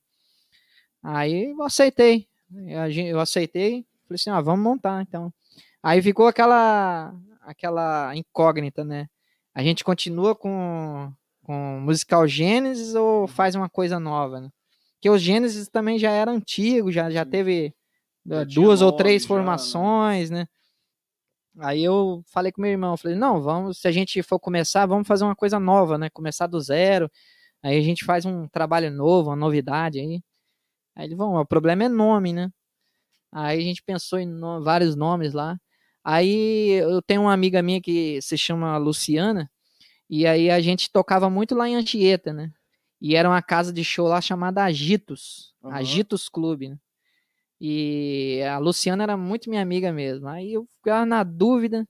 Aí um dia a gente tava lá em Vitória lá, tomando uma cerveja, e a gente conversando. Aí eu toquei nesse assunto com ela, falei, pô, falta o nome da banda. Aí a Luciana, ela falou assim, Marquinha, aonde que a gente se conheceu? Onde, da onde é a nossa amizade? Eu falei assim, ah, lá da... A gente se conheceu lá no Agitos, em Anchieta. Então, bota o nome da banda Agitação, então. Aí pronto. Aí eu falei, pô, pior que é legal mesmo o nome, é Banda Agitação. Sim. Através da casa de show, Agitos, né? Aí ela deu a ideia de botar agitação. Aí eu Massa, cara. coloquei agitação e ficou agitação. Todo mundo concordou, pô, legal. Aí ficou Tem agitação. quantos anos? 16 anos? Agitação em 2021 agora é 16 anos já. Muito tempo, né? cara? muito, muito tempo, muito vale, né? E o Agitação é a mesma formação desde. Agitação, é, a, maior, a maioria dos componentes são a mesma formação, Sim. né? Teve o Rafael que saiu, né? Que era o guitarrista. Uhum. que saiu. E o Juninho, né? Que o Júnior era a nossa percussão. Também ele, ele saiu, que ele, ele virou evangélico, né? Foi pra Aham. igreja evangélica. Aí, então ele saiu da banda. Mas o- os outros componentes são os mesmos ainda esse, até hoje. Esse senhor que, que toca ali, ele é parente de vocês, alguma coisa? ou Não, não, ele é, é o Manuel. Isso. É o Manuel.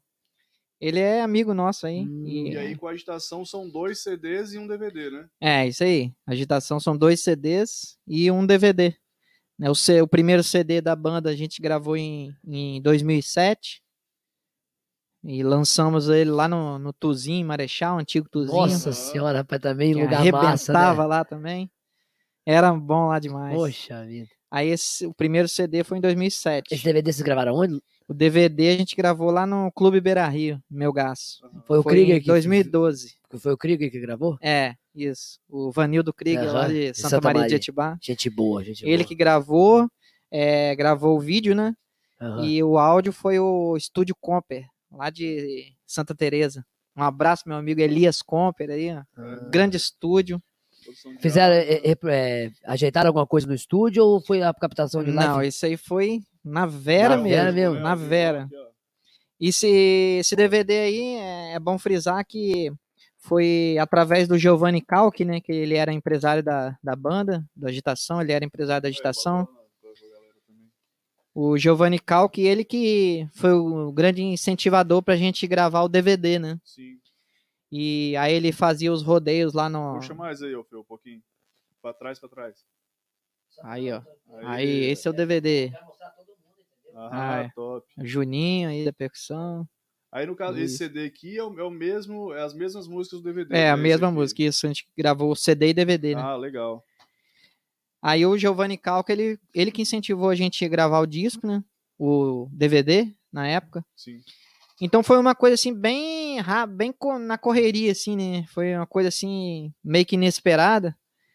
Aí a gente falou, pô, será que vai dar certo a gente gravar valendo, cara? Aí todo mundo ficou na dúvida, "Ah, vamos tentar. Aham. Aí a gente ensaiou bastante, ensaiou aí uns 20 dias, todo dia. E aí a gente gravou, deu certo, ficou muito bom. Na época todo mundo. Tá a gaitinha preta aqui, ó. É.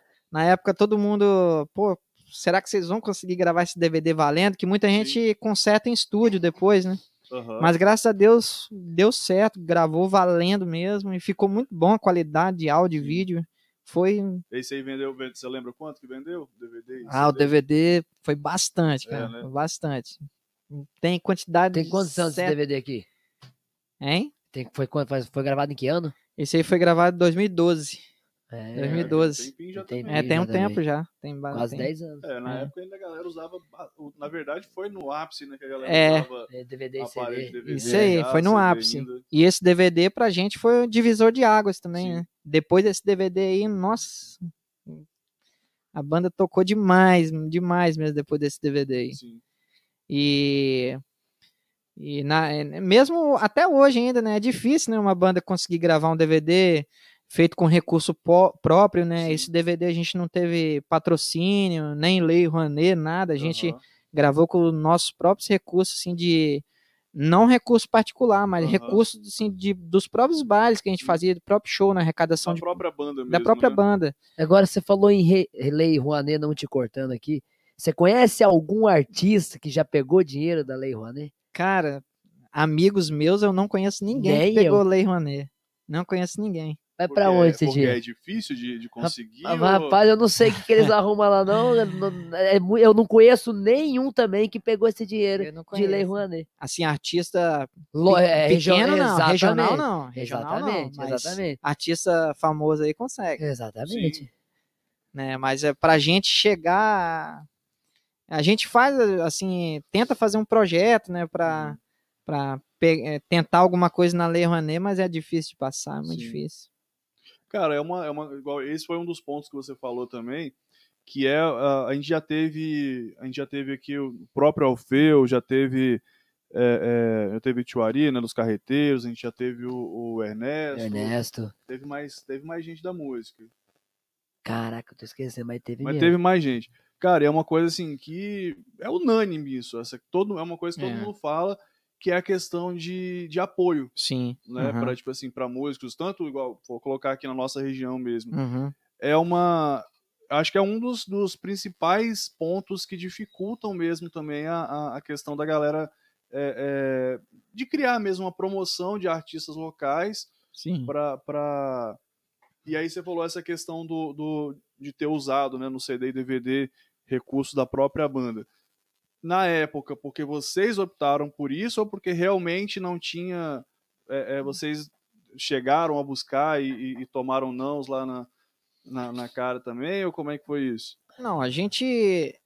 Algumas vezes a gente tentou alguma coisa, né? mas a gente já sabia que era muito difícil. Então, não, che- não era viável nem tentar mais. Sim. Então a É, gente optou. Então, a gente pensou assim: não, se a gente quer ver a banda crescer, a gente mesmo tem, Tem que que ir investir. cima, tem que ir pa- partir para cima. Exatamente. É, agora, eu não digo um apoio assim financeiro, né? Mas é um outro tipo de apoio o artista deveria ter, né? Igual a nossa região do Domingos Martins, eu falo que a nossa região é uma região assim aqui no, a nível de estado, não desmerecendo ninguém, mas a nossa região é muito privilegiada de artistas. Sim. Né? Temos muitos artistas bons aqui em Domingos Martins, né? Muitas bandas boas, né? Muitos artistas solos e outros que estão tentando começar agora, né? E, e agora eu acho assim que tá, é, são dois pesos e duas medidas. Antigamente não tinha internet, mas era mais fácil de você se projetar, Sim. né? Hoje tem a internet, tem todos os meios de divulgação, mas o artista não consegue se projetar, É, tá mais difícil. É, exatamente. Entendeu? É, antigamente tinha mais casas de show. Hoje não você tanto. tem todo o aparelho de mídia, mas não tem casas de show para trabalhar. São pouquíssimas. que Antigamente, tem. para você gravar Muitas um fecharam. disco, você tinha que ir na gravadora. Hoje em dia, qualquer um grava disco Isso. dentro de casa, do seu quarto. Isso aí. E- mas é mais difícil de você se projetar ainda assim mesmo. É, a, a música É. pra Eu, antigamente era. eu, particularmente, eu valorizo muito esses discos, não porque eu tenho esse disco, mas toda a galera que gravou nessa mesma época que a gente, a gente valoriza muito porque era o disco que a gente tinha que pagar o estúdio e você tinha que ser bom para gravar. É, ué. E, e não tinha outros recursos. Então é um CD assim que foi feito, foi, é, foi um investimento muito alto na época, mas era assim um estúdio de qualidade, assim, que foi uma coisa, você tinha que ser muito bom para entrar num estúdio, né? Às vezes o Muito profissional é, mesmo, tinha um né? estúdio bem profissional. Principalmente esse segundo CD que a gente gravou lá na RCA, lá no Rio, lá, né? Que é a Uhum. Companhia dos Técnicos. Poxa, eu nunca tinha entrado no estúdio, um estúdio que Zezé gravou, entendeu? Aí quando eu cheguei lá, eu fiquei, caraca, será que eu vou conseguir gravar aí? Vocês ensaiaram muito aqui? Ensaiamos bastante, cara. Bastante mesmo. Mas aí é, o estúdio é tão profissional que eles têm as pessoas para te dar o apoio lá na hora, entendeu? Na hora que você entra no estúdio, desde a hora que você entra até a hora que você sai. E lá gravou todo mundo junto ou um Gravou- por vez? É, gravou. Primeiro a gente fez as guias, É, né? todo, mundo junto. Aham. Aí depois grava um por um. E, cara, tem, além dos, dos CDs de banda, tem um CD solo seu aqui também, né? Que aí Sim. é, Esse CD você mesmo produz ou você vai. Esse daí foi eu mesmo que fiz. Esse que é CD. aí. Estúdio Martinense aqui. É, ó. esse aí foi um CD meu que eu fiz só, só de, de música sertaneja, assim, forró sertanejo e tal. E às vezes sempre alguém me pedia, né? Alguma música mais, mais voltada para aquela aquele, aquele forró raiz, né, Aham. sertanejo. Aí eu fiz um disco nesse, massa, nesse cara. estilo aí. E tem até uma, uma outra questão aqui, aí é curiosidade minha, que em todas as músicas está na frente direitos reservados. Sim. Aí é por questão de. de Sim, aí foi re- regravações, é, né? né? É, é questão de direitos autorais. Às vezes, quando você faz uma regravação, você tem que colocar lá direitos reservados, né? Que se, que se tocar em algum lugar, o direito daquela música vai pro artista. Ah, né? que legal. Não sabia que era, funcionava assim. os- Então, no caso. Aí, Direitos é- autorais. é, no caso, você tem um estúdio na sua casa também, pra. Não, eu não tenho estúdio. A gente tem um estúdio só de ensaio, né? Aham. Agora de gravação, não. Entendi. De gravação, não. Aí você Uhum. fez isso aí lá no estúdio de ensaio. É, né, é, isso aí foi feito em estúdio de ensaio. Que massa, cara. Pô, Mas é ficou legal. bem legal, ficou a qualidade legal. Esse eu não ouvi ainda. Ficou legalzinho. Aí, ó, sim. tem bastante música, cama fria. É, Forrozão também, tudo. É. fiz tudo em estilo forró, algumas músicas sertanejas que eu coloquei em, em Aí estilo você chegou, você chegou a vender ele também? Chegou É, esse a daí eu, eu, eu vendia nos shows mesmo, assim. Entendi. E aí nos shows a gente fazia essa Vamos divulgação. Tá aberto? Puxei pra nós aí, Marquinhos. Ó, Nosso- gurizada do Lex aí. Nossos Ó. meninos de ouro aí, ó. Chegou a hora boa? Chegou a hora boa. Puxei pro lado aqui. ó. Enquanto o Alfeu vai. Quiser botar aí também, ô, ô, ô Marquinhos, pra não ficar pesado a gaita no, no cantinho aí. Enquanto isso, o Alfeu vai arrumando aqui pra gente. E aí eu só vou relembrar pra galera, né? Pra galera que tá assistindo a gente aí. Você que ainda não jantou, ainda não pediu o seu lanchinho da noite, né? Então só entrar em contato lá no Lex, né? Enquanto os meninos arrumam aqui pra gente. E aí, você entrando aqui, tem aqui no cantinho esquerdo da tela de vocês aí, vai estar o QR Code que vai direto lá pro, pro menudinho do Lex. E aí tem também o nosso cupom de desconto. Valeu, meu querido. Obrigadão aí. Tem o nosso cupom de desconto 020cast. Então você que está assistindo a gente tem aquele desconto especial lá no Lex. Então para pedir aí o seu hambúrguer, a sua porção, as melhores porções aqui de Domingos Martins e os melhores hambúrgueres lá no Lex Burger, né? Então, e tá maravilhoso aqui, ó. Aquele frango sensacional. A batatinha, né? Olha, Batatinha top demais. Né? Então você que Batatinha. tá, indeciso, ainda não decidiu o que, é que vai comer no domingo à noite, né? então só ligar lá pro Lex ou é, entrar no Menudino. Lembrando, tá, gente? O nosso cupom de desconto ele é válido apenas para as compras no Menudino. O Lex também tá né, é, em outras plataformas, né, como o iBu, você também pode fazer seu pedido por telefone, WhatsApp, mas o nosso cupom de desconto ele é válido somente lá para o menudinho. Então tem todas as promoções da semana, é, que você pode ficar à vontade lá para escolher as melhores promoções, porções, lanches, né? Tem só entrar lá com a maior variedade para vocês. Lembrando também, temos com a gente a Barbershop, né? A Barbershop, a melhor barbearia das Montanhas Capixabas, então é só entrar em contato, lá eles trabalham por hora marcada, né? Então você que pretende fazer aí, quer fazer sua barba, fazer o cabelo, né? Então eles têm é, o agendamento de horário. Então facilita bastante, né? Para a galera aí, principalmente nesse período que a gente está aí de pandemia, que se Deus abençoar esse ano a gente já tem uma. Deus já quiser, né? fica bem estabilizado, já a gente já vai poder ficar mais livre aí.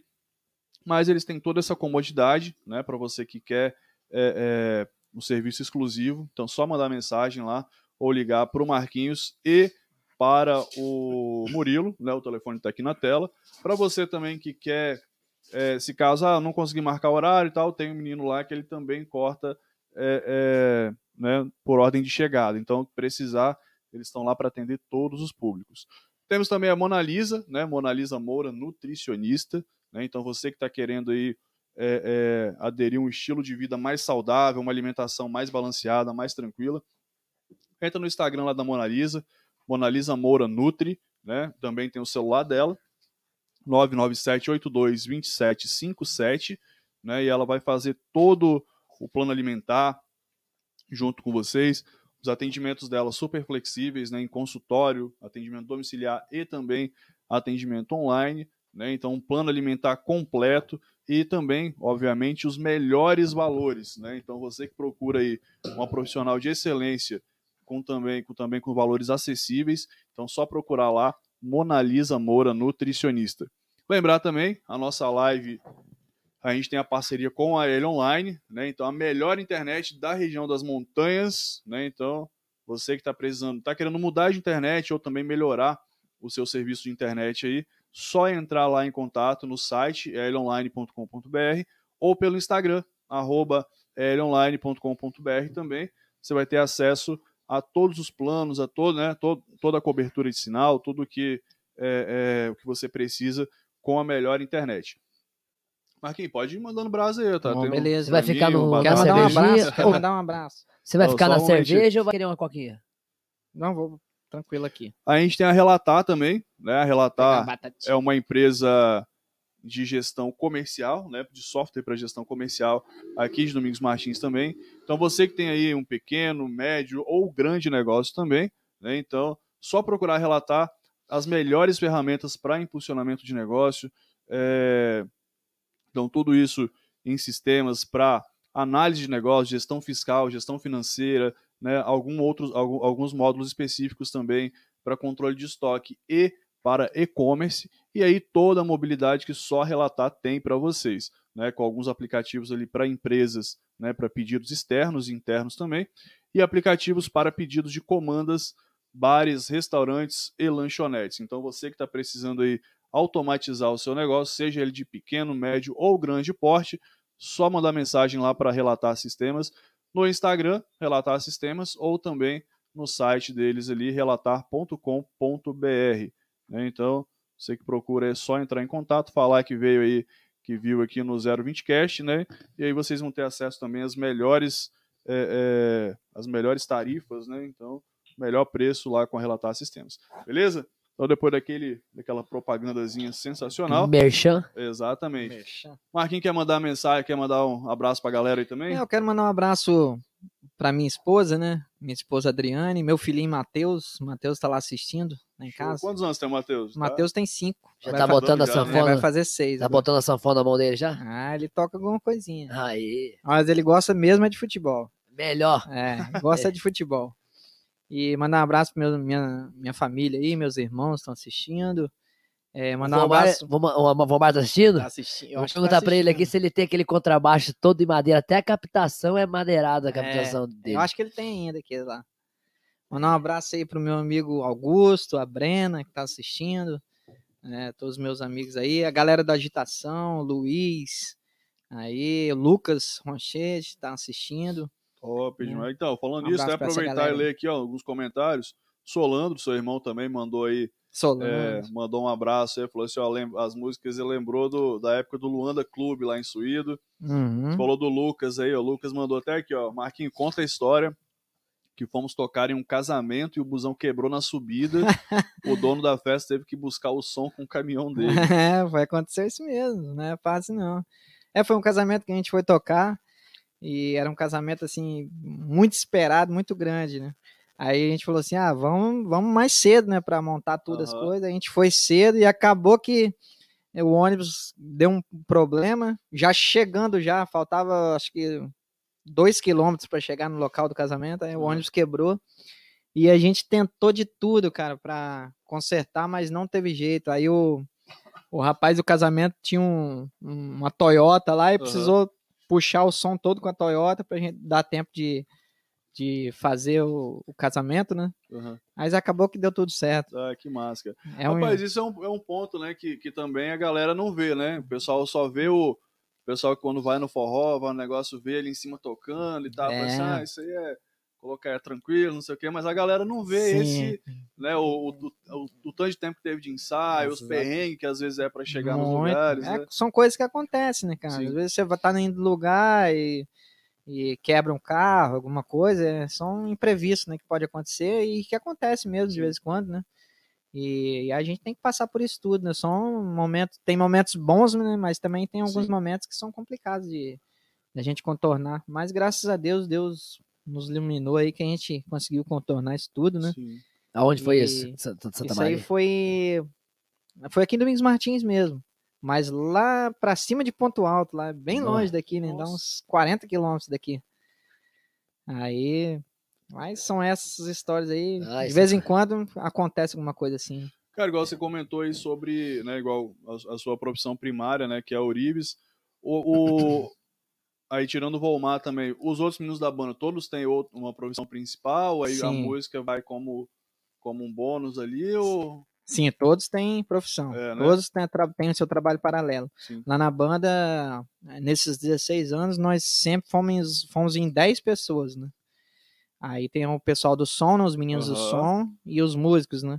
E aí todo mundo também, todo mundo tem Todo o seu mundo tem. trabalho paralelo. Que aí tem, você pegar e colocar esse período aí que a gente já tá, tá indo pra dois anos já de... A galera come, tá começando a É. voltar agora, né? Começando a um voltar. show É, tá começando. semana. Fiz, tem outro mais dois pra fazer semana que vem. Então, a galera a tá começando a voltar já. Então, Uhum. assim, pra vocês, lógico, você acaba sofrendo, né, o impacto também, porque fica, Sim, fica esse tempo todo parado é, aí. ficou parado. E aí agora tem meio que, vamos colocar assim, é, é, tem que reconquistar a galera. Sim, seria um, quase um recomeço, né? Porque, como o Alfeu tá falando aí, tá voltando a alguns, algumas casas de show, mas é eventos menores, né? Que Aham. a banda, assim, não entra ainda, né? entendi. Porque a banda, querendo ou não, é, um, é, um, é, é maior um pouco, Uhum. né? Aí o nosso equipamento de som é Coisa coisa a galera ma- tá entrando mais maior, né? solo e dupla, né? É. que. Aí tá nessa onda aí de, de coisa menor, né? Mas a gente tem esperança que volte tudo normal Não, que era acho antes, que né? esse ano ainda, se Deus abençoar, a vacina aí já tá, já tá bem, Bem- adiantado já. Aqui, aqui mesmo também. Sim, graças a A Deus. já tá né? chegando na casa do pessoal dos 30. 30 aí. 30, né? É, É. Vai, vai entrar, né? Nos 30, tá no, no 35 mais, né? Mas. E, cara, e, é- e aí, como que tá, assim, essa. essa... Tão ansioso pra voltar? Como é que tá aí a galera? Então, aí é aquele negócio. né? já? É, porque como a gente. é, Eu tô falando da agitação, né? Aham. 16 anos já tocando na noite sem parar, direto, sem parar. 16 anos é assim. Nossa, é muito chão. é, né, cara? chegou, chegou um período assim que a gente tava já bem desgastado já. Uhum. Deu bem já. Aí, aí acabou que aconteceu essa, esse lance da, da pandemia aí, aí tivemos que dar Deu- aquela parada, dar né? uma descansada mesmo. É. então, Acabou, acabou parada. sendo bom, então, colocar É, assim. isso. Aí. É, porque todo artista, eu acho que chega um momento que ele tem que Sim. dar uma parada, dar uma. dar uma. Tomar no- novos ares, né? Aham. E aí você senta e, e, e reflete, né? Questão de repertório, questão de como, como que tá a banda e tal. É Sim. bom isso, né? Sim. Então, e agora a gente tá assim, tá mais reservado, né? Uhum. A gente tá respeitando esse período todinho. A gente, com a banda mesmo, nesse período, a gente não fez nenhum show assim com a banda. A gente gravou a live, né? A gente fez a live. quantas lives? Fizemos duas Duas lives. lives? É. Fizemos uma aqui na casa do meu irmão mesmo, que é no no lugar do nosso ensaio, fizemos uma profissional em Colatina, né? Pô, legal. E tá disponível aí no, no YouTube, no Facebook, nas plataformas, né? Aham. E foi bem legal, a gente No fez YouTube tá aí no canal da, da banda da- mesmo? né, no canal da banda, Aí é Banda ba- Forró é Agitação. Banda Forró Agitação. É. Então a galera quiser, quiser ver aí, é só entrar aí também depois, Banda Forró Agitação, Isso. e dar uma conferida lá. E foi uma live assim muito boa também, muito bonita, bem Sim. produzida, que eu, eu sempre assim eu sempre eu sempre procurei sempre fazer o melhor, sabe? Uhum. É, dentro do nosso das nossas possibilidades. Para banda eu sempre sempre procurei fazer o melhor, igual o nosso DVD que a gente gravou em 2012, eu sempre foi um DVD bem produzido, Sim. bem iluminado, palco bonito, é, o- a qualidade de som bonita. Então a live, quando a gente resolveu fazer uma live, eu também procurei fazer uma live bem bonita, bem Sim. produzida, com som bom, né? Porque o artista, ele ele vende o que o povo vê. Sim. E v- é, você vende a sua imagem.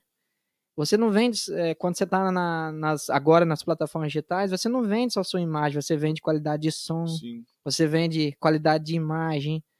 Tudo isso influencia lá no, no final, na Sim. ponta da linha, sabe? Então eu sempre procuro fazer dentro das minhas possibilidades. Se eu, poder, se eu pudesse fazer melhor, eu faria melhor, Sim. porque existe lives aí de 30 mil reais, né? Sim.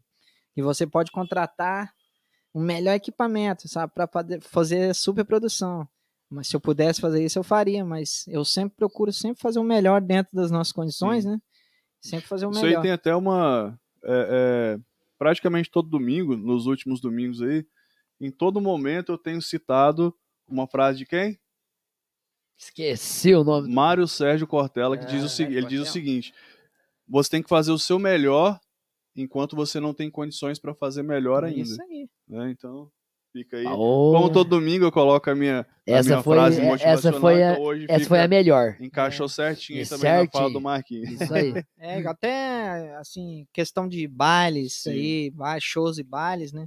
Sempre quando a gente entrava no show, sempre orientei os meninos lá, sempre conversei com eles, ó, galera, a gente vai entrar no palco e a gente tem que fazer o nosso melhor, cara. O nosso melhor porque o público, ele, ele paga o ingresso, ele paga, ele Sim. vai no seu show, ele vai até lá, ele paga o ingresso, então ele tem que ter o retorno, né? Sim, cara, isso é uma, é uma Então- questão até, isso, isso é um ponto que você falou, acho que serve até pra, pra querendo ou não, pra vocês que estão ali em cima, né? Você parar e pensar assim, pô, é, será que eu ia gostar de pagar pra ouvir o que eu tô tocando, vamos dizer Sim. assim? Exatamente. Né? Então, Com acho que isso é certeza. realmente é muito importante de ter essa, essa visão, Isso. e eu acho que isso é o que faz justamente vocês estarem Uhum. há 16 anos na estrada, né? É, graças a Deus a gente tá 16, não é fácil um artista se manter um tempo desse na estrada. Sim. Eu falo assim, 16 anos com agitação, né? É, Mas na música a gente tem 28, eu tenho 28 anos já que tô tocando aqui é na- muito tempo. no estado, né? Então, graças a Deus, assim, o público aceitou o nosso trabalho e sempre prestigiou o nosso trabalho é, pela nossa forma de trabalhar, porque eu trabalhei sempre na humildade, sabe? Eu Sim. nunca quis me achar mais que ninguém. Acordeão, aqui dentro do, município, vou falar aqui no município, tem acordeonistas aí que tocam muito mais do que eu. Eu nunca tive aquela pretensão de ser o melhor sanfoneiro, melhor acordeonista, mas quando eu subo em cima do palco, eu tento dar o meu melhor, Sim. entendeu? Então, a gente fez um trabalho assim que, graças a Deus, o público aprovou nesses Sim. 16 anos, por isso que a gente conseguiu segurar esses 16 anos aí, é, só com a banda de agitação, né, fora os brasileiros, né, Uhum. e o, o público aceitou. Então, eu tô feliz, né, por isso, porque até hoje ainda, né, qualquer lugar que eu vou aí que eu não que eu não toquei ainda, e, às vezes eu tô andando num- shopping, num lugar, e o cara, esses dias eu entrei numa loja no, no Shopping Vila Velha lá, aí eu tava lá vendo um, um material lá, a menina falou, pô, mas você não é aquele cara que tocava nos brasileiros? Eu falei, sou eu mesmo. Eu falei, nossa, pô, fui muito show de vocês e tal. Então, é, a gente tem esse reconhecimento, né, Sim. do público. Então, isso aí pra mim é- não tem melhor coisa do que o artista ser reconhecido pelo seu Sim. público, né?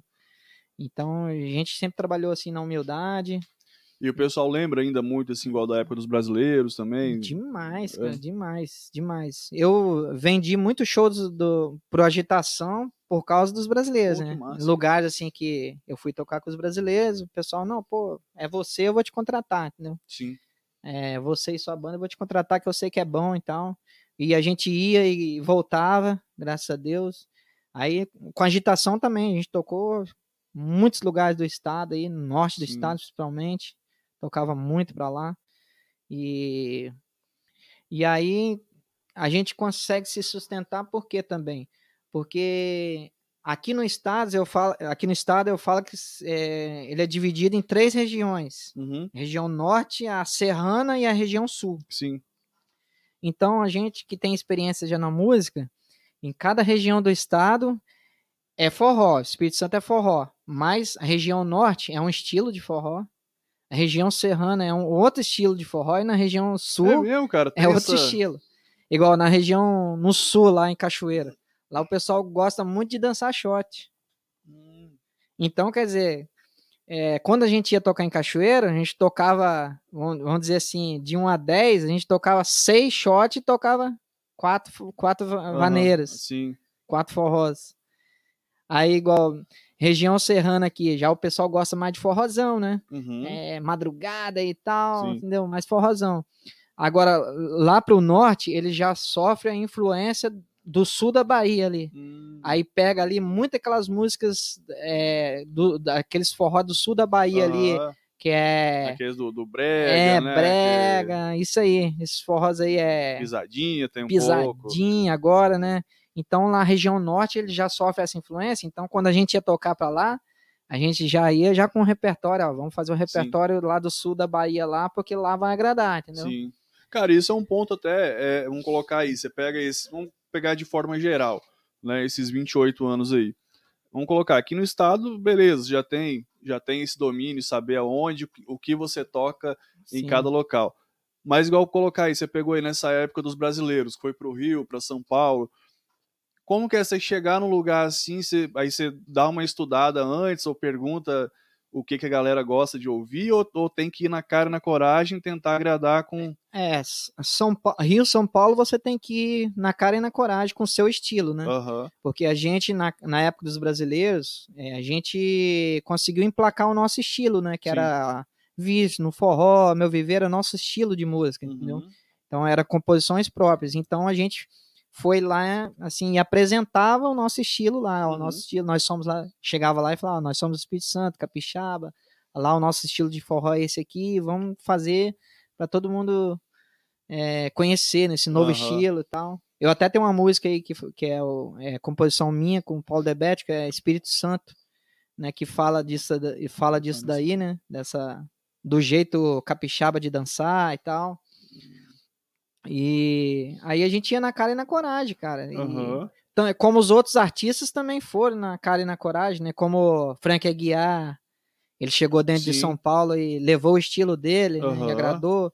É, Luiz Gonzaga mesmo, né? Quando ele saiu do Nordeste e foi, e foi para o Rio de Janeiro, ele foi levar o pé de serra, né? Até então ninguém conhecia, então ele emplacou, agradou o jeito dele Sim. de tocar e estourou no Brasil. não, o Pé de Serra é, é, é patrimônio É, nacional, então, né, ele virou um cara? patrimônio nacional, Sim. ele, né? E, e um exemplo mais recente agora foi o Grupo Tradição, né? Que veio com aquele estilo de vaneira com axé, né? Sim, Vaneira com axé, e eles vieram com esse estilo e chegaram lá em Rio, São Paulo, ó, nosso estilo é esse e vamos embora. e deu certo, e deu né, cara? certo, e deu certo. Mas é, mas eu imagino que deve ser uma dificuldade bem grande, assim, e, e- e meio que deve ficar um pouco apreensivo também, né? Pô, a gente vai Sim. colocar aqui, a galera não conhece, Uhum. e, e para agradar deve ser realmente... é, é como eu falo, por exemplo, a música. Nesses discos nossos, a gente conseguiu emplacar essas músicas aí que são sucesso até hoje, né? Sim, O pessoal toca até hoje. E aí veio a agitação, né? A gente gravou esse primeiro disco, Agitação, e aí eu falei com os meninos, vamos, vamos colocar umas músicas nossas, né? Nossas composições, e vamos ver o que vai dar. E aí você não aposta em música, né? Você compõe e põe no disco. Sim. Então a resposta de qual música que vai se sobressair no, no disco é do público. Sim. E você enxerga isso no público. Quando você toca certa música, você vê que o público vem pra cima. Enche o salão naquela Sim. música. Então você percebe que o público tá gostando daquela música. E foi isso que aconteceu com esse disco aí, que o pessoal gostou da Mil Loucuras, né? É, foi uma música aí que emplacou no nosso disco que todo show da agitação tem que ter essa música. Esse tá no, no, no mesmo DVD, né? É, tá no, tá no nosso primeiro CD em 2007, né? E tá no DVD também. E essa, essa música é de vocês? É, essa música é nossa. É do Volmar, é, né? Volmar que escreveu ela, Aham. arranjo meu. Show de bola. É. Cara, e como que é essa questão, assim, de... de... Foi na... Tem o que? Tem três semanas que a gente tava com, com, com o Ernesto aqui? Tem umas três semanas, eu acho. Ela tem duas semanas. Du- né? duas ou três semanas. E aí, cara, a gente, a gente tava conversando exatamente sobre questão de composição. Né, que aí até perguntei ele, e como que é pra você, assim, tipo, as composições, a, a, a letra vem na. Às vezes você tá ali trabalhando em casa, vem uma ideia e já. É, eu comigo é assim, eu tô em casa ou trabalhando, aí eu tô ali tentando, eu pego um assunto, Aham, alguma coisa assim que eu acho interessante e tento bolar alguma letra em cima daquele, aham. daquele tema, né? Sim. Aí vem, ou de madrugada, alguma coisa tipo assim, assim, eu aí- já corro pra escrever. Então, aí isso foi até um, um dos pontos que, que eu comentei: é o seguinte, como colocar, às vezes você tá pegando, um exemplo, tá vindo de, sei lá, de Colatina pra Campinhos, tá, tá na estrada, pô, veio uma ideia e não tem como parar, não tem É. como fazer, gravar um áudio, um negócio. Isso. Antigamente a gente perdia muita ideia assim, né? Aham. Vinha uma ideia e tal, e não tinha como, como gravar ou escrever ali na hora, aí se perdia, né? Aí depois, agora com o celular, não, né? Agora quando Aí vem uma tá ideia, eu já vou no já gravador e Manda um áudio, faz um áudiozinho é, ali. faço um áudio e já guardo já. Sentido aí, ou são, são ideias assim que vieram mesmo. É, é, aí são, são ideias que vieram, né? As Aham. músicas, né? Histórias particulares, eu acho que não tem nenhuma não tem gravação nenhuma minha, não. Inspiração, não. né? É. Agora, essa Mil Loucuras aí, essa música aí arrebentou com a agitação. Eu já fiz mil loucuras por amor. Agora vai que eu não me importo com você. Essa música, massa, o povo cara. assimilou de uma maneira que todo show que a gente é faz tem que tocar isso, né, ela. que às vezes a gente tem, é, é, a gente ouve, é, é, às vezes a gente ouve uma música ali, colocar, ouve num forró, um negócio e tal, e você nem imagina, né, que às vezes a música é da banda mesmo, É, né, você pega assim, porra, a música é tão, assim, a música é tão boa, tão top, que às vezes, ah, deve ser, sei lá, de algum outro artista famoso, alguma coisa assim, os caras estão cantando e nem imaginam, né, que é, Esses dias aconteceu comigo isso lá na Matrix, né? Eu fui tocar lá na Matrix, aí cheguei lá, aí o, o rapaz lá da Matrix tinha um cara que ia tocar depois da gente, né? aham, Aí eu já tava terminando o show ali, guardando o instrumento. Aí ele falou, pô, chega aí e tal. Esse aqui é o Marquinhos e tal, é o que hum, compôs a, a música Vício. Aí o cara olhou assim, pô, sério mesmo que a música é de vocês? Tipo assim, o cara não Aham. acreditou não tem que era a gente, né? sim, Eu falei, não, é, a, a música Vício é nossa. O cara, rapaz, é mesmo de vocês, cara? A música é nossa, cara, a música é nossa. Aí o cara não. Mas ele, é por falta de conhecimento Sim. também, né? Que talvez ele não viveu esse período, né? aham. Mas às vezes o cara não acredita que a música, que a música Sim. toca tanto no estado todo que Sim. o cara olha assim, pô, essa música desse cara aí não é Pois possível. é, cara, igual, tipo assim, é uma música que, a gente, se, eu não, se eu não me engano, eu já ouvi muito ela no. Não sei se é essa, mas pelo menos me lembra o, o, tom dela, igual com Chapa House. Sim, todo mundo o, toca. o próprio alemão, eu já vi, acho que tô cantando essa Aham. música também. Sim, Então, assim, cara, você, aí você para e fala, pô, tá, como colocar assim, tá dentro de casa aqui a gente não É. sabe, né, que, verdade. que é uma música tão top, cara. E aí chega, como a gente tava comentando antes, chega o WhatsApp direto pra mim aqui, Uhum. o cara lá no Rio de Janeiro lá manda um vídeo pra mim, ó Marquinhos, olha aí a Aham. sua música tocando aqui, a Vice tocando aqui, a música de vocês aí.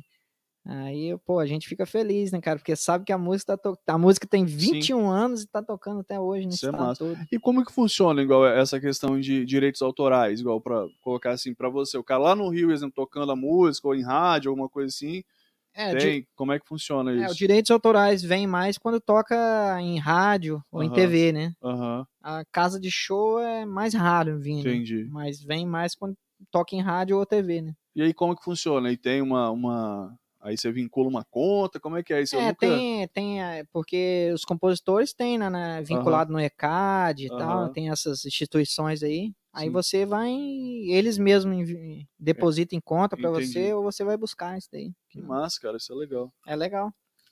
É, os compositores, a gente que é pequeno é uma coisa, mas compositor nacional aí, Sim. poxa, tem gente com uma música. É, igual a gente pega e vamos colocar assim, que é um, um, um, um dos nomes que veio tecnicamente recente, que é a própria Marília Mendonça, né? Que, que tava aí, é, que tem muita música, que ela já, já tem composições que estavam tocando há muito tempo e ninguém conhecia. E o Sim, pessoal começou, a, né, entrou mais em, em voga ali depois que ela começou a cantar também, né? exatamente.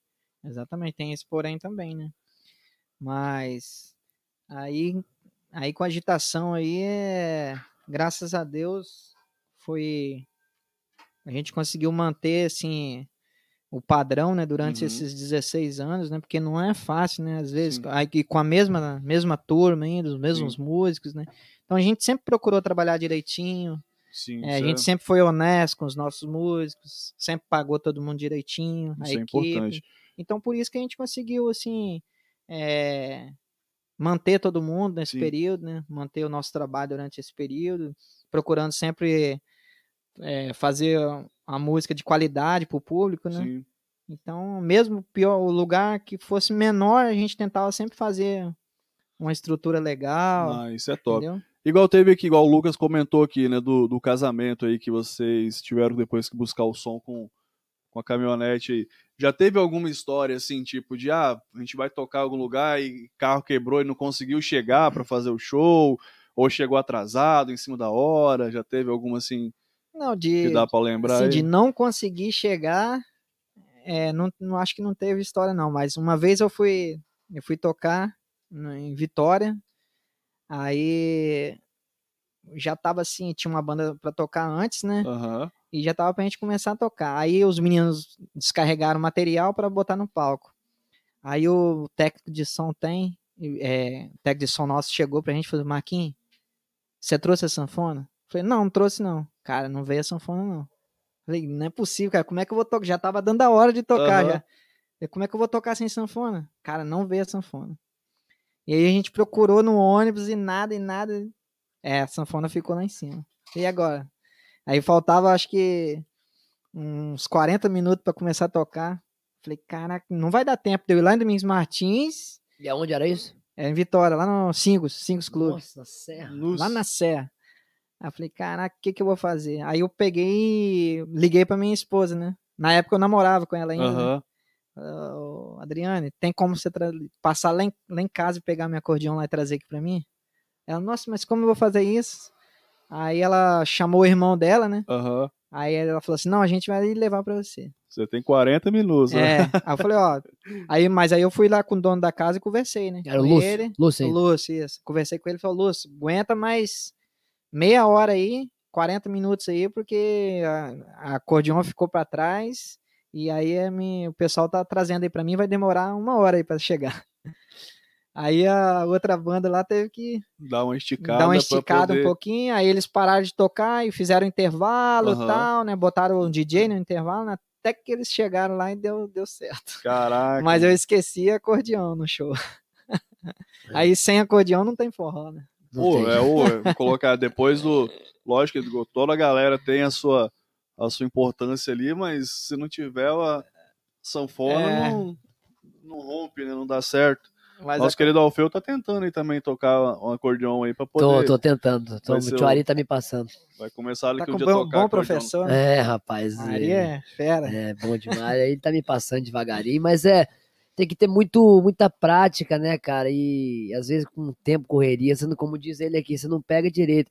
Mas eu tento pegar pelo menos umas 5 horas por dia, mas é difícil, rapaz. É, o começo é, É difícil. complicado. Você não, você não vai ali, igual, igual o próprio Marquinhos falou mesmo, igual já toca já. Você não pegar ali umas duas, três vezes na semana, É. uns 30, 40 minutos. Não tem velho. jeito, Marquinhos. Pegar. Tem que Cara, é um instru... pra mim, assim, é, é lógico, acho bonito todos, mas, mas o som do acordeão, cara, é.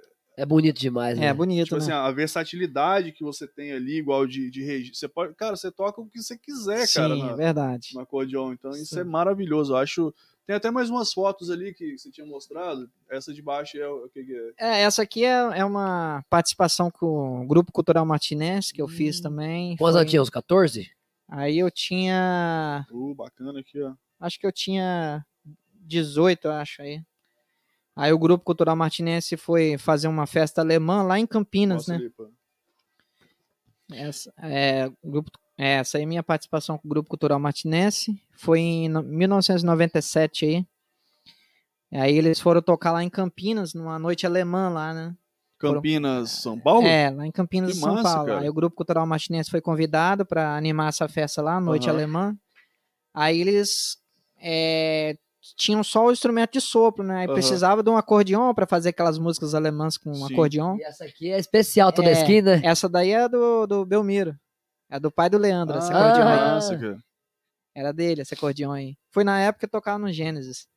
Pô, legal. Aí o Grupo Cultural Martinense me convidou. E aí a gente fez uns ensaios, deu, deu certo, ficou legal. E aí a gente foi para Campinas. A gente Foi para Campinas e aí fez lá, animou lá a noite alemã lá em Campinas.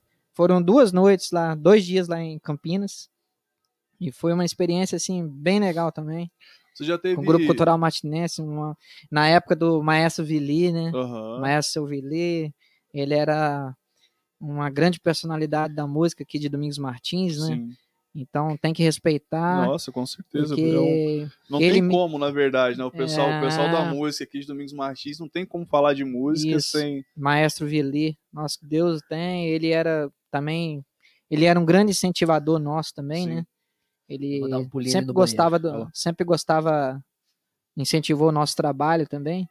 E por isso que surgiu o convite, né, pra gente para participar junto com o grupo cultural e foi maravilhoso, né? Foi bom demais. Cara, igual, e teve aí nesse, nesse período aí, ah, além das bandas e tudo mais, você já fez trabalho de, de freelancer também na, na sanfona? Não, freelancer não, Só, só na- só com as bandas. É, só com as bandas. quase não deu intervalo É, também de uma tempo. outra, né? Isso, é, eu, eu tava numa banda aí já já parti para outra e a gente nunca parou de tocar, sempre foi Aham. tocando, tocando, tocando. Aí eu não não fiz freelance não. Entendi. Você falou aí da, da. A gente tava falando da sanfona, que essa daí é que você tá, tá em todos os CDs aqui.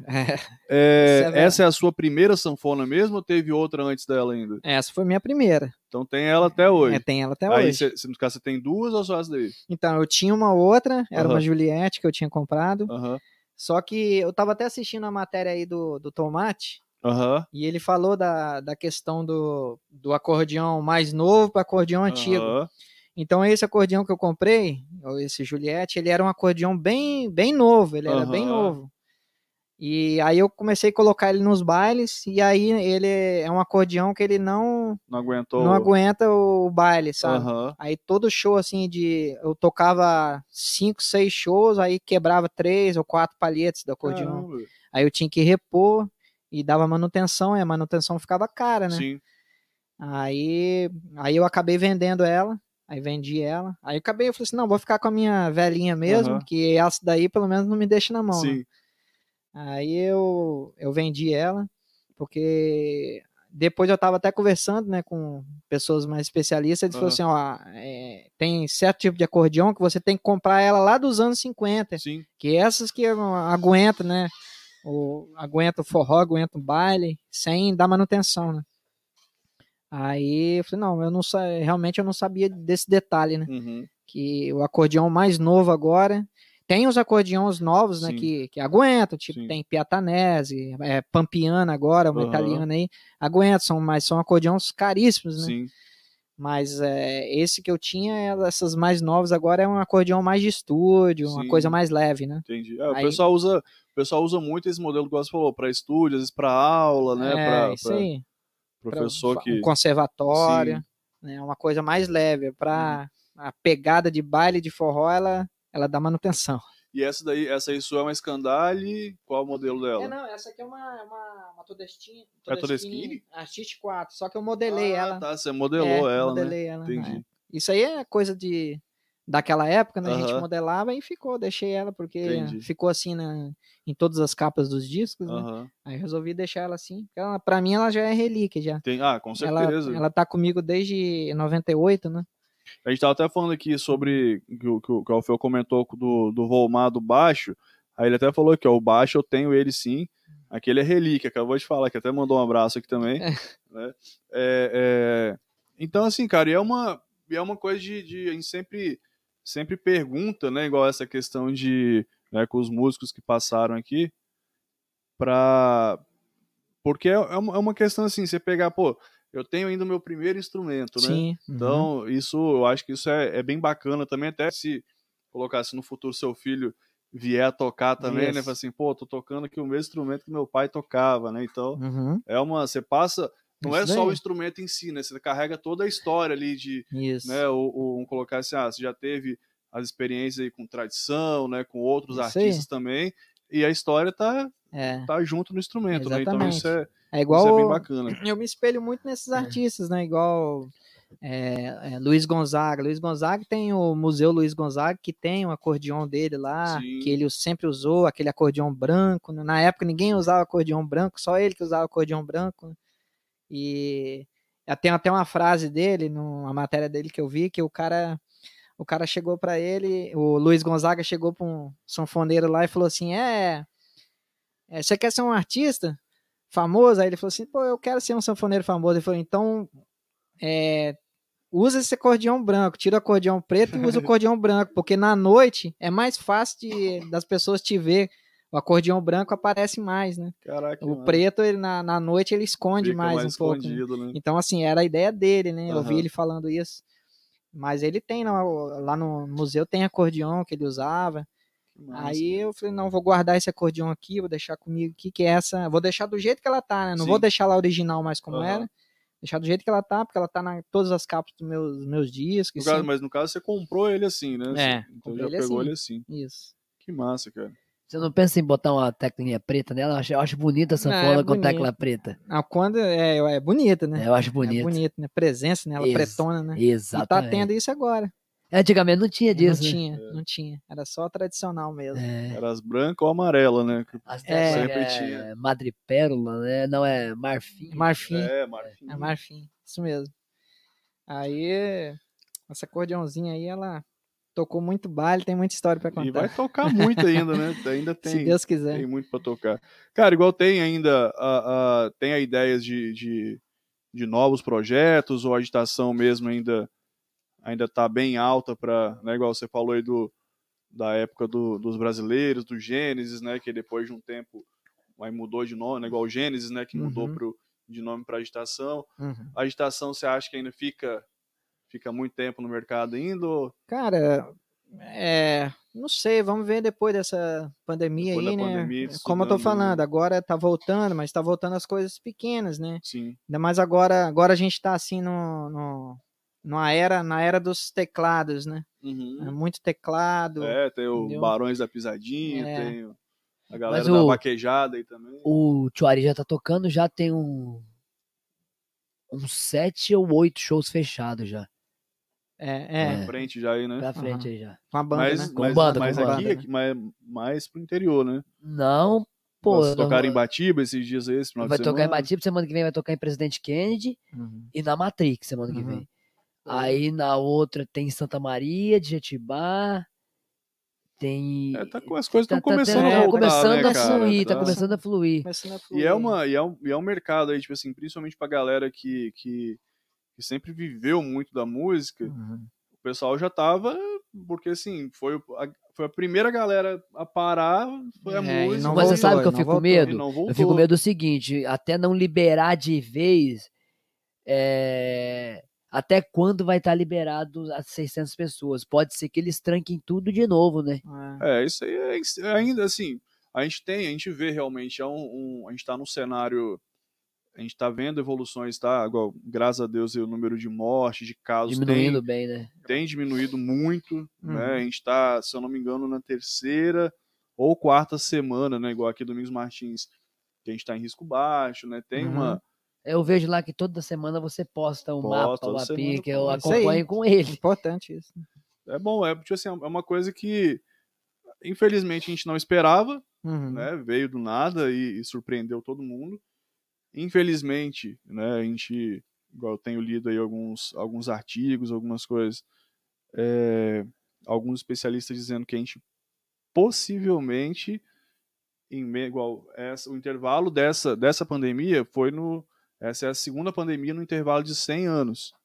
Uhum. né? Alguns especialistas estão falando que a gente vai ter mais de uma pandemia no intervalo dos próximos 100 anos, né? De Uhum. novas. Então, Uhum. assim, é, é um cenário preocupante, tá? A galera fica realmente apreensiva, né? Com o É. que pode, com o que pode acontecer. Não, não tem como você fazer muitos planejamentos, né? Verdade. Realmente pros Pros próximos, próximos assim, não- É. realmente é bem certo, né? A gente, até a gente saber o que que vai o que, É. que vai ser aí com esse negócio de vacina, essas Uhum. variantes, esses trem.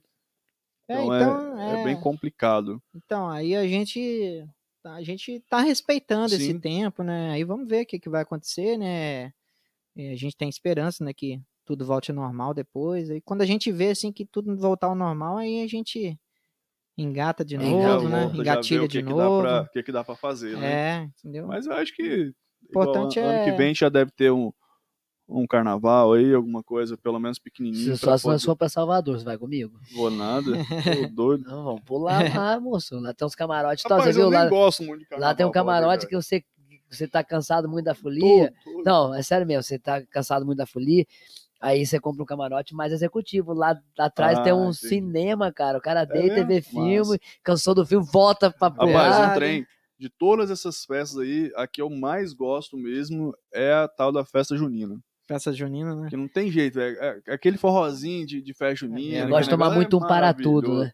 Deus me perdoe. Mas a última vez que eu tomei Eu sou para doido- tudo, que eu, Eu sou doido pra ir na festa junina da Bahia lá.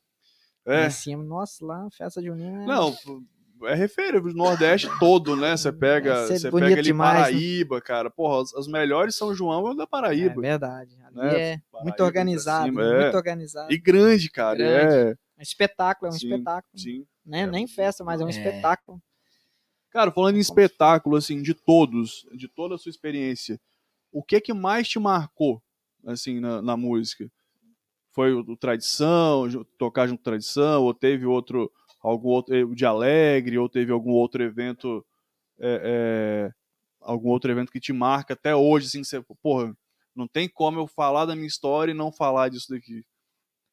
Ah, cara, eu acho que o que mais me marcou foi, nesse período aí, foi o Festival de Alegre, sem É, né? dúvida, né? Festival de Alegre ali não era fácil entrar ali, não. E aí, quando a gente conseguiu entrar, aquele dia foi muito emocionante, sabe, pra Sim. gente. Então foi muito forte ali. E aí, quando a gente foi gravar lá no Rio também, foi, foi bem legal pra gente. Então, acho que foram esses momentos. Tive muitos momentos, difícil falar Sim. um, né? Aham. muitos momentos maravilhosos, assim. E com agitação, acho que o momento mais forte foi quando a gente gravou o DVD, né? Sim. Também que foi assim. Experiência bem diferente, né? de- Foi uma experiência diferente e, e a gente lutou muito, né? Batalhou muito para conseguir gravar esse, DVD. Sim. Os meninos, os músicos, Luiz, todo mundo né, batalhou muito para gravar aquele DVD. Então, esse DVD também foi muito importante pra gente. Ele trouxe um, reconhecimento legal também para vocês, claro, né? sem dúvida. Top demais. Querido, a gente já tá passando um pouquinho de duas horas. né? Eu acho que a Maravilha. gente vamos encerrar. Foi um prazer enorme Prazer né, ter, meu. ter a sua presença aqui hoje, contar essa história aí de, dos brasileiros, né? Toda, toda a carreira, a, a discografia toda, né? Saber toda esse, essa história e conhecer a, a, né, do, sobre a música, o vício, né? Que a gente Uhum. não nem tinha ideia. Eu, eu particularmente não, não sabia. né, então foi um prazer enorme. É, meu. e aí você tem, tem um espaço aí para deixar uma mensagem pra galera, um recado. Primeiramente, eu quero parabenizar vocês aqui do 020 Cast, né? Que é, é um programa assim que eu também venho acompanhando, né? Pô, legal. E acompanho assim é, praticamente todas as matérias de vocês que vocês fazem. Eu estou trabalhando ali, boto um fone no ouvido ali, estou acompanhando. E então vocês estão de parabéns, porque o nosso município, né, eh, precisava de um espaço assim, um espaço que você pudesse trazer as personalidades do nosso, do nosso município, do estado, né, de outros, outros lugares também. E então precisava desse portal, dessa janela, né, que vocês estão disponibilizando assuntos maravilhosos aqui, assuntos Nossa. sérios, né, com pessoas sérias que vocês trazem aqui. Então, vocês estão de parabéns. O município está precisando disso, né? É, mostrar as personalidades que o município tem, porque são muitos, como eu te Sim. falei, o nosso município de Domingos Martins é um município assim abençoado. Aqui tem muitas muitas pessoas, é, muitas personalidades importantes, né? Sim. No cenário da cultura, né? Personalidades da política, ou seja, qual tema for. É, aqui no município tem personalidades maravilhosas aqui que vocês estão trazendo aqui, estão mostrando isso para o público, né, para o grande público, né? Sim. né? E contando histórias, né, que às vezes é, a, a, gente vê a pessoa ali e quer saber por trás alguma Sim. coisa. Então vocês têm essa janela aqui, vocês estão de parabéns. E eu quero agradecer a vocês por ter feito o convite para mim estar aqui hoje, contando um pouquinho da nossa história, nossa carreira, né? Que é, não só de mim, mas eu estou aqui representando né, a banda Agitação, estou aqui falando em nome deles também, né, meu irmão Valmar, Luiz, é, o Lucas, né, o Manuel, todos os meninos lá da equipe da banda também, estou representando eles aqui.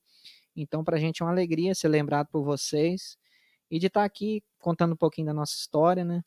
E se Deus quiser, daqui para frente tudo vai melhorar aí, a gente pode é, estar aqui mais vezes e, e, contando mais histórias, quem sabe de um novo projeto aí para frente, né?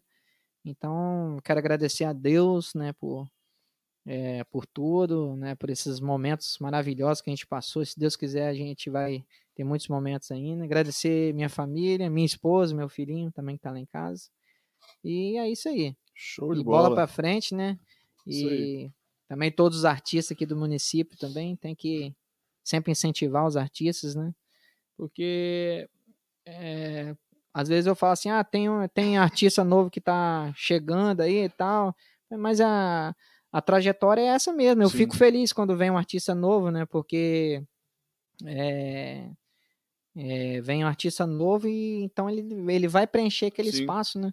É porque uma hora, Coisa vamos nova. colocar assim, os artistas que estão hoje, eles não vão estar para sempre, né? Então é. tem que vir uma galera nova também para sim para poder então, criando essa reposição, né? É isso tem que incentivar os artistas aí que é, novos que estão no mercado aí. E é isso aí. Então, meu muito obrigado a todos vocês. Obrigado a galera. Mandar um abraço para a galera lá do norte que está assistindo, galera do Morelo aí. Muito obrigado. E Show de bola. A gente agradece aí. muito, cara, a presença aí, trocar essa ideia. É, é, pedir desculpa mais uma vez, né? Igual o Yuri teve que, Sim, teve que sair, mas é compromisso lá de, de família também, né? Tal, do trabalho da família lá, então aí acabou que não ficou o tempo todo com a gente. Mas agradecer também a todo mundo que esteve com a gente até aí, né? Todo mundo que assistiu a gente, todo mundo que deixou o seu, seu comentário, está assistindo a gente toda semana aí. Agradecer a todos os nossos patrocinadores, né? Ao Lex, a Mona Lisa, Barbershop, a Relatar Sistemas, a Air Online. Acho que não esqueci de ninguém, não, né? A nutricionista nutricionista, falei, Mona Lisa. Mona Lisa. É, então, agradecer né, então, a todos os nossos patrocinadores, agradecer também né, ao Vanzetti, a Laís, a Laíra, né, que cedem o espaço para a gente aqui. É, então, nosso muito obrigado também. Né, agradecer ao Fê, ao Breno, galera que está sempre com a gente aí também por trás das câmeras. E aí. E hoje eu. É, hoje, na frente das hoje câmeras. na frente das câmeras, é a primeira vez. Então, agradecer aí a todo mundo que esteve com a gente, né? Durante a semana a gente vai disponibilizar para vocês aí lá no Instagram quem é o nosso próximo convidado de domingo, então fique ligadinho lá. Se você ainda não segue a gente no Instagram, só seguir lá, 020cast.